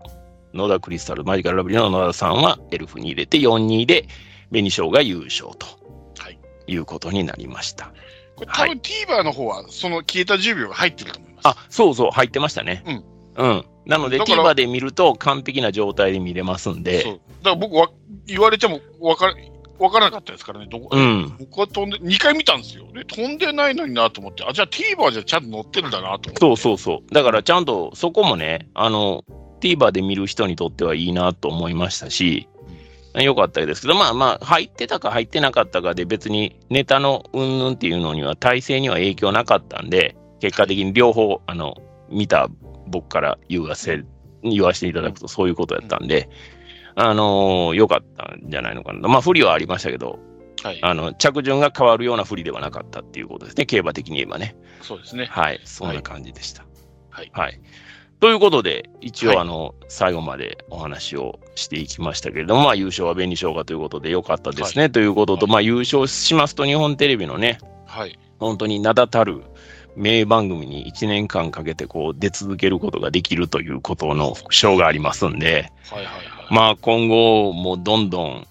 多分テレビで見る機会も増えてくるんだろうなと思いますけど。なんか M1 より豪華そうでしたね、あれ、副賞が。うん、まあね、あの、なんていうんですか。えっ、ー、と、M1 の場合はもう勝手に仕事が入ってくるような状態になるんですけど、まあ、ザ・ザ・ダブリの場合はちゃんと日本テレビを面倒見ますよっていう、あの、ところになってくると思うんで、うん、でも露出が増えるっていうのはね、単純に芸人としては喜ぶべきことではありますから、そうですね、まあ、そこからどうね、あの、人気を勝ち取っていくかっていうのはまたここから勝負だと思いますけど、うん、まあ、その切符をやっぱ手にしたっていう意味においては、非常に良かったんじゃないのかなと思いますけど、まあ、大会通していかがでしたか、セムさん？そうですね、まあ、最初にも言ったように、ちょっと難しいですよね。いろいろさっきも言ったようにね、コント、漫才、うん、ね、ヒントありますから。ジャンルがね。まあ、うん。まあ、ほ、なんて言うんですか？あの、ちゃんと、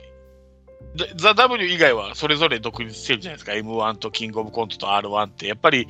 それぞれ同じ、こう、ルール、ルールというか、その、スタイル、ファイティングスタイルという言い方じゃおかしいけど、ネタの出し方でやってる。でも、それを女性版でやっちゃうと、はい、まあ、難しい。もうそもそも女性芸人っていうパイの数が少ないので、分けちゃうと、うん、あの、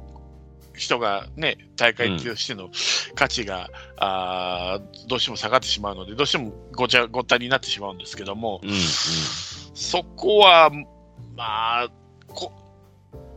とこうせっかく3つブロックがあるんだったら、1つは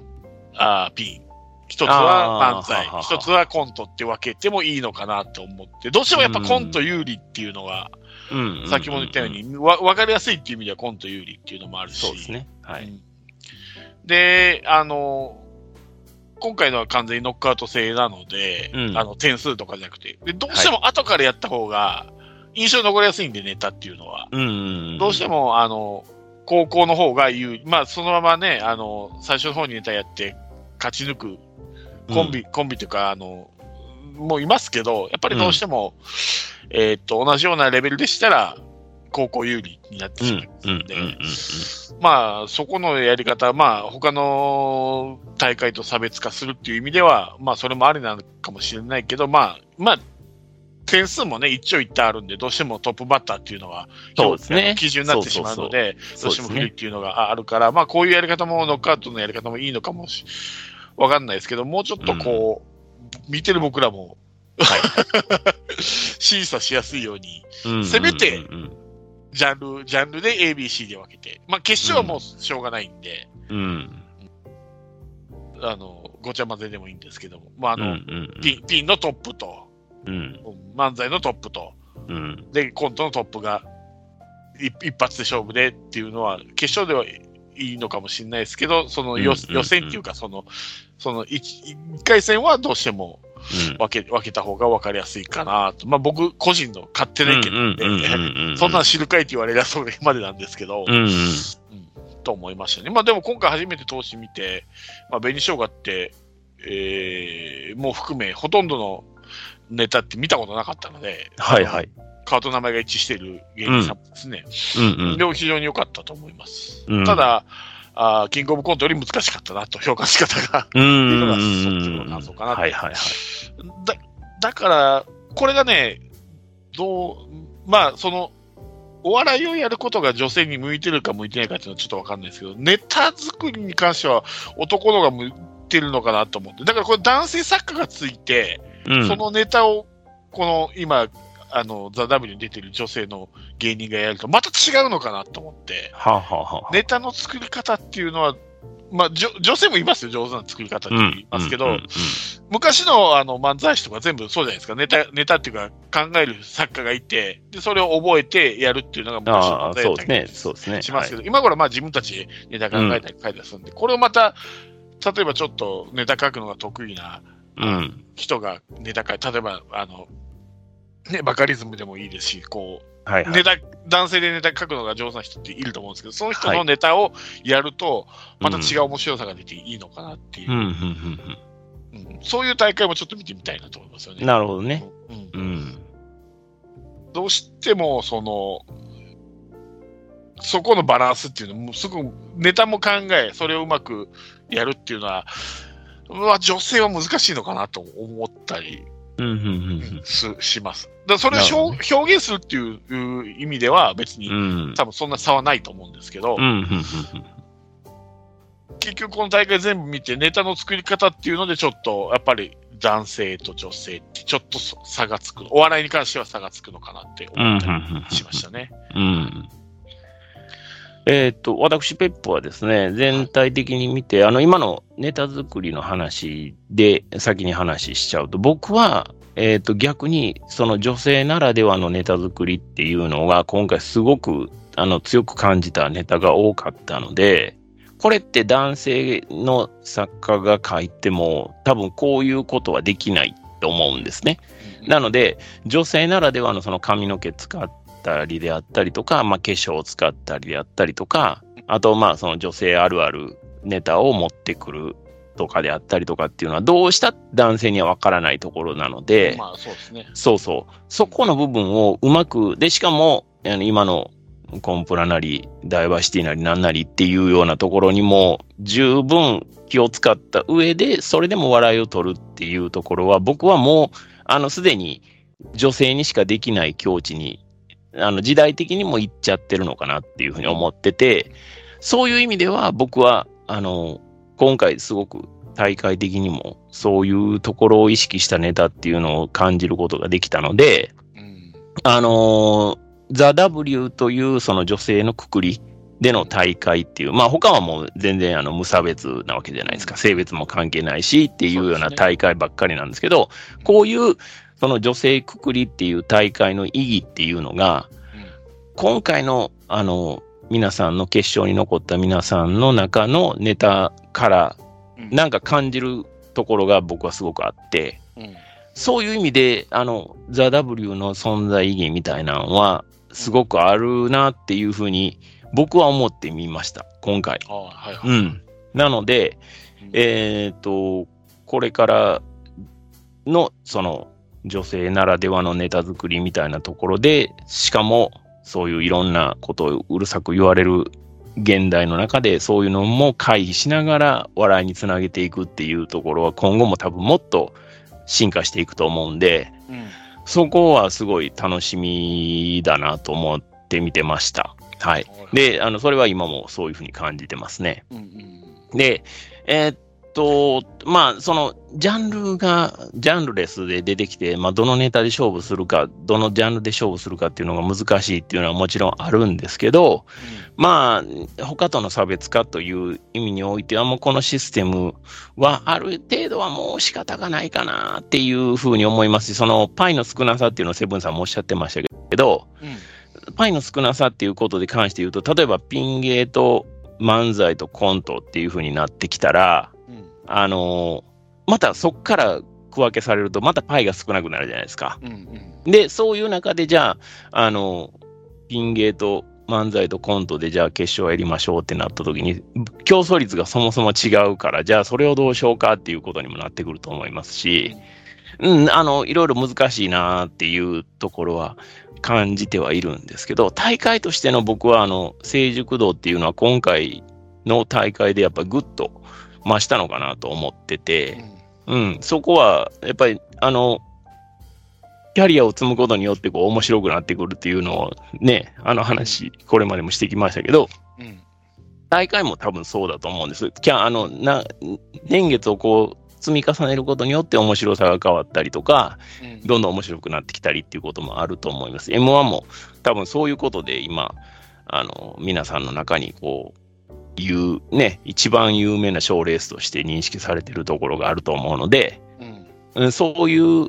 大会にまあ今後なっていくにおいても継続して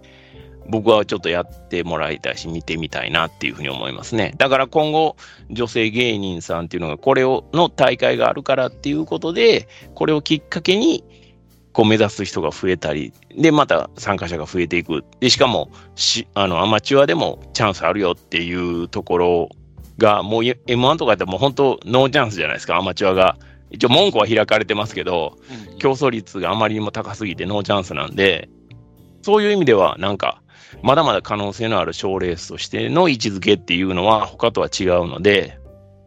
まあ、そこをちょっと今後も、あの、なんか楽しみになってきたなっていうふうに思ってます。はいはいはい。うん。ただ、あの、審査員がね、ザ・ W の審査員やのに、女性が友近さんしかいないっていうのが、そこ、そこ、そこ。問題ではあると思うんですよね。それこそ全員女性でもいいぐらい。はい、うん、そうそう。だし、うん、まあ、あの、他の賞レースも含めて、うん、もう、まあ、時代的にはやっぱり半々に分けた方がいいんだろうなっていうのは思いますけど、ただ、あの、まあ多分、そんなことは多分大会側も多分分かってるとは思うんです。で、多分いろんな人に交渉して持ちかけてるんでしょうけど、なかなか、あの、運がもらえないっていうところは多分きっとあるんだろうなと思うんですけど、これまで審査員務めてきた人も途中で辞めてたりとかっていうこともありますし、うん、なんで、まあいろいろし、あの事情はあると思うんですが、審査する側もなんか、女性の大会だし、女性の審査員は、まあ、一人っていうのはやっぱり明らかに少なすぎますんで、そうそうそうせめて半々にならないかなっていうふうには思ってますね。そうそうだから女性のその、うん、ならではのこのゲあのネタの作りの難しさっていうのも、多分女性芸人じゃないと分かると思うんでね。分からない。うん、あと、まあ、一つ加えるなら、まあ、このダブルっていうのは、まあ、今後もやっていっていいんだと思うんですけど、これどうしてもね、競馬でいうと牝馬限定戦ななので、あそうそう、ごちゃ混ぜでも、こう、ガッと勝ち抜けるような、女性芸人っていうのが出てほしいっていうのがあって、で、僕はまあ、そのネタかける人っていうのをさっき言ったのであって、牝馬限定戦のレースも必要なんですけども、やっぱりこう、並みいる男性、えー、のね、うん、まあ、コント師なり、うん、漫才師を破って女性が優勝するっていうのも見てみたいなっていうのを、考えると、やっぱり女性が考えるネタ、まあ女性らしいネタだと思いますよ。例えば紅生姜の2本目のネタなんて絶対男で無理考えられない。無理無理。うん。なネタじゃないですか。そういうのもあるんですけど、はい、どうしてもね、M1 とかキングオブコントの決勝を見ていると女性芸人が少ないっていうのを見ると、やっぱりどうしても弱いのかなっていうのがあるので、そこをぶち破る、芸人が出てきてくれたら面白いな。うん、もっと、こう、お笑い感も面白くなっていくんだろうなと思って。ね、うん。単純にその面白い芸人が倍になるわけですからね。男性と女性っていうだけで、男性だけだったものが女性が出るってことで、それが倍になっていくので、そこを、できてほしいですね、早く。だから、うんうん、そこはまあ難しいですけどね、自分でネタを考えて上がる方がいいのか、誰か作家をつけて、うん、えー、上がっていく方がいいのかっていうのは、まあ難しいところではあるんですけども、うん、そういう人が早く出てきてほしいなっていう感じですね。そうですね。だから、紅生姜なんて多分キングオブコントとか出ても普通にね、うん、ああ上が勝ち上がっていけるぐらいの実力あると思うんで、もう今は。うん、うん、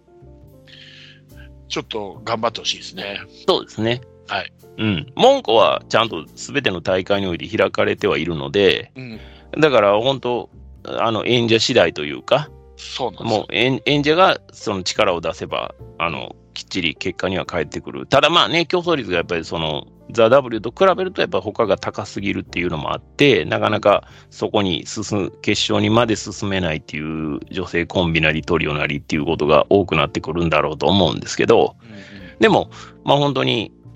そのザ・ W があるから目指せるっていうところと、そこからの展開っていうのを、多分まあ、今回買った紅生姜もそうなんでしょうけど、あの、それぞれ天才ピアニストもそうでしょうけど、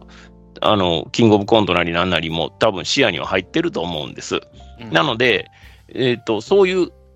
本当、あの、一つのステップとして、こう、まあ、牝馬限定っていうね、セブンさんの言葉ありましたけど、うん、その女性芸人だけであるコンペティションもあって、それで勝ち上がって、また別のとこでも勝ち上がっていくっていうところは、うん、あの、この大会がしっかりあるから、そういう可能性っていうのも広がっていくと思うんで、全部が全部あの、ね、すべてのカテゴリーがすべてあのオープンでっていうふうになってくると、どうしても埋もれちゃうっていうところがあるじゃないですか。はい、そういう意味で、ザ・ W のその存在意義っていうのが、うん、これあの、改めて今回見て出てきたかなって思ったんで、うん、うん、あの、セブンさん同様、僕もやっぱりそういう M1 なり、キングオブコントなり、R1 なり、まあ R1 はもちろん女性でも取ってるユリアンとかもいますけど、はい、そういういろんな賞レースでも、もう決勝に女性コンビ、女性トリオ、女性ピン芸人出るの当たり前みたいな世界にもう本当早くなったなって、しかもそれが、あの、当然のことながら面白いっていう風になってくると、うん、あの、またレベルも上がってくるし、見る側もすごい楽しくなってくるかなと思いますね。はい。うん。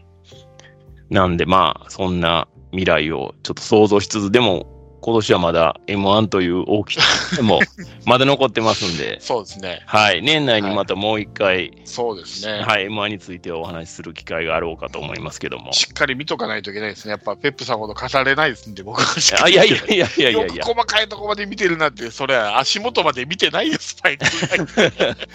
いや、あのね、スパイクはね、ちょっとあの、足浮くじゃないですか、スパイク入ってると。はい、だから隙間が見えちゃったんで、気づいたんですよ。はあ、よく見てる。いやいやいやいや、でもね、あのー、そういうところも大事にしてほしいなっていうのは、まあ、偽らざる気持ちですね。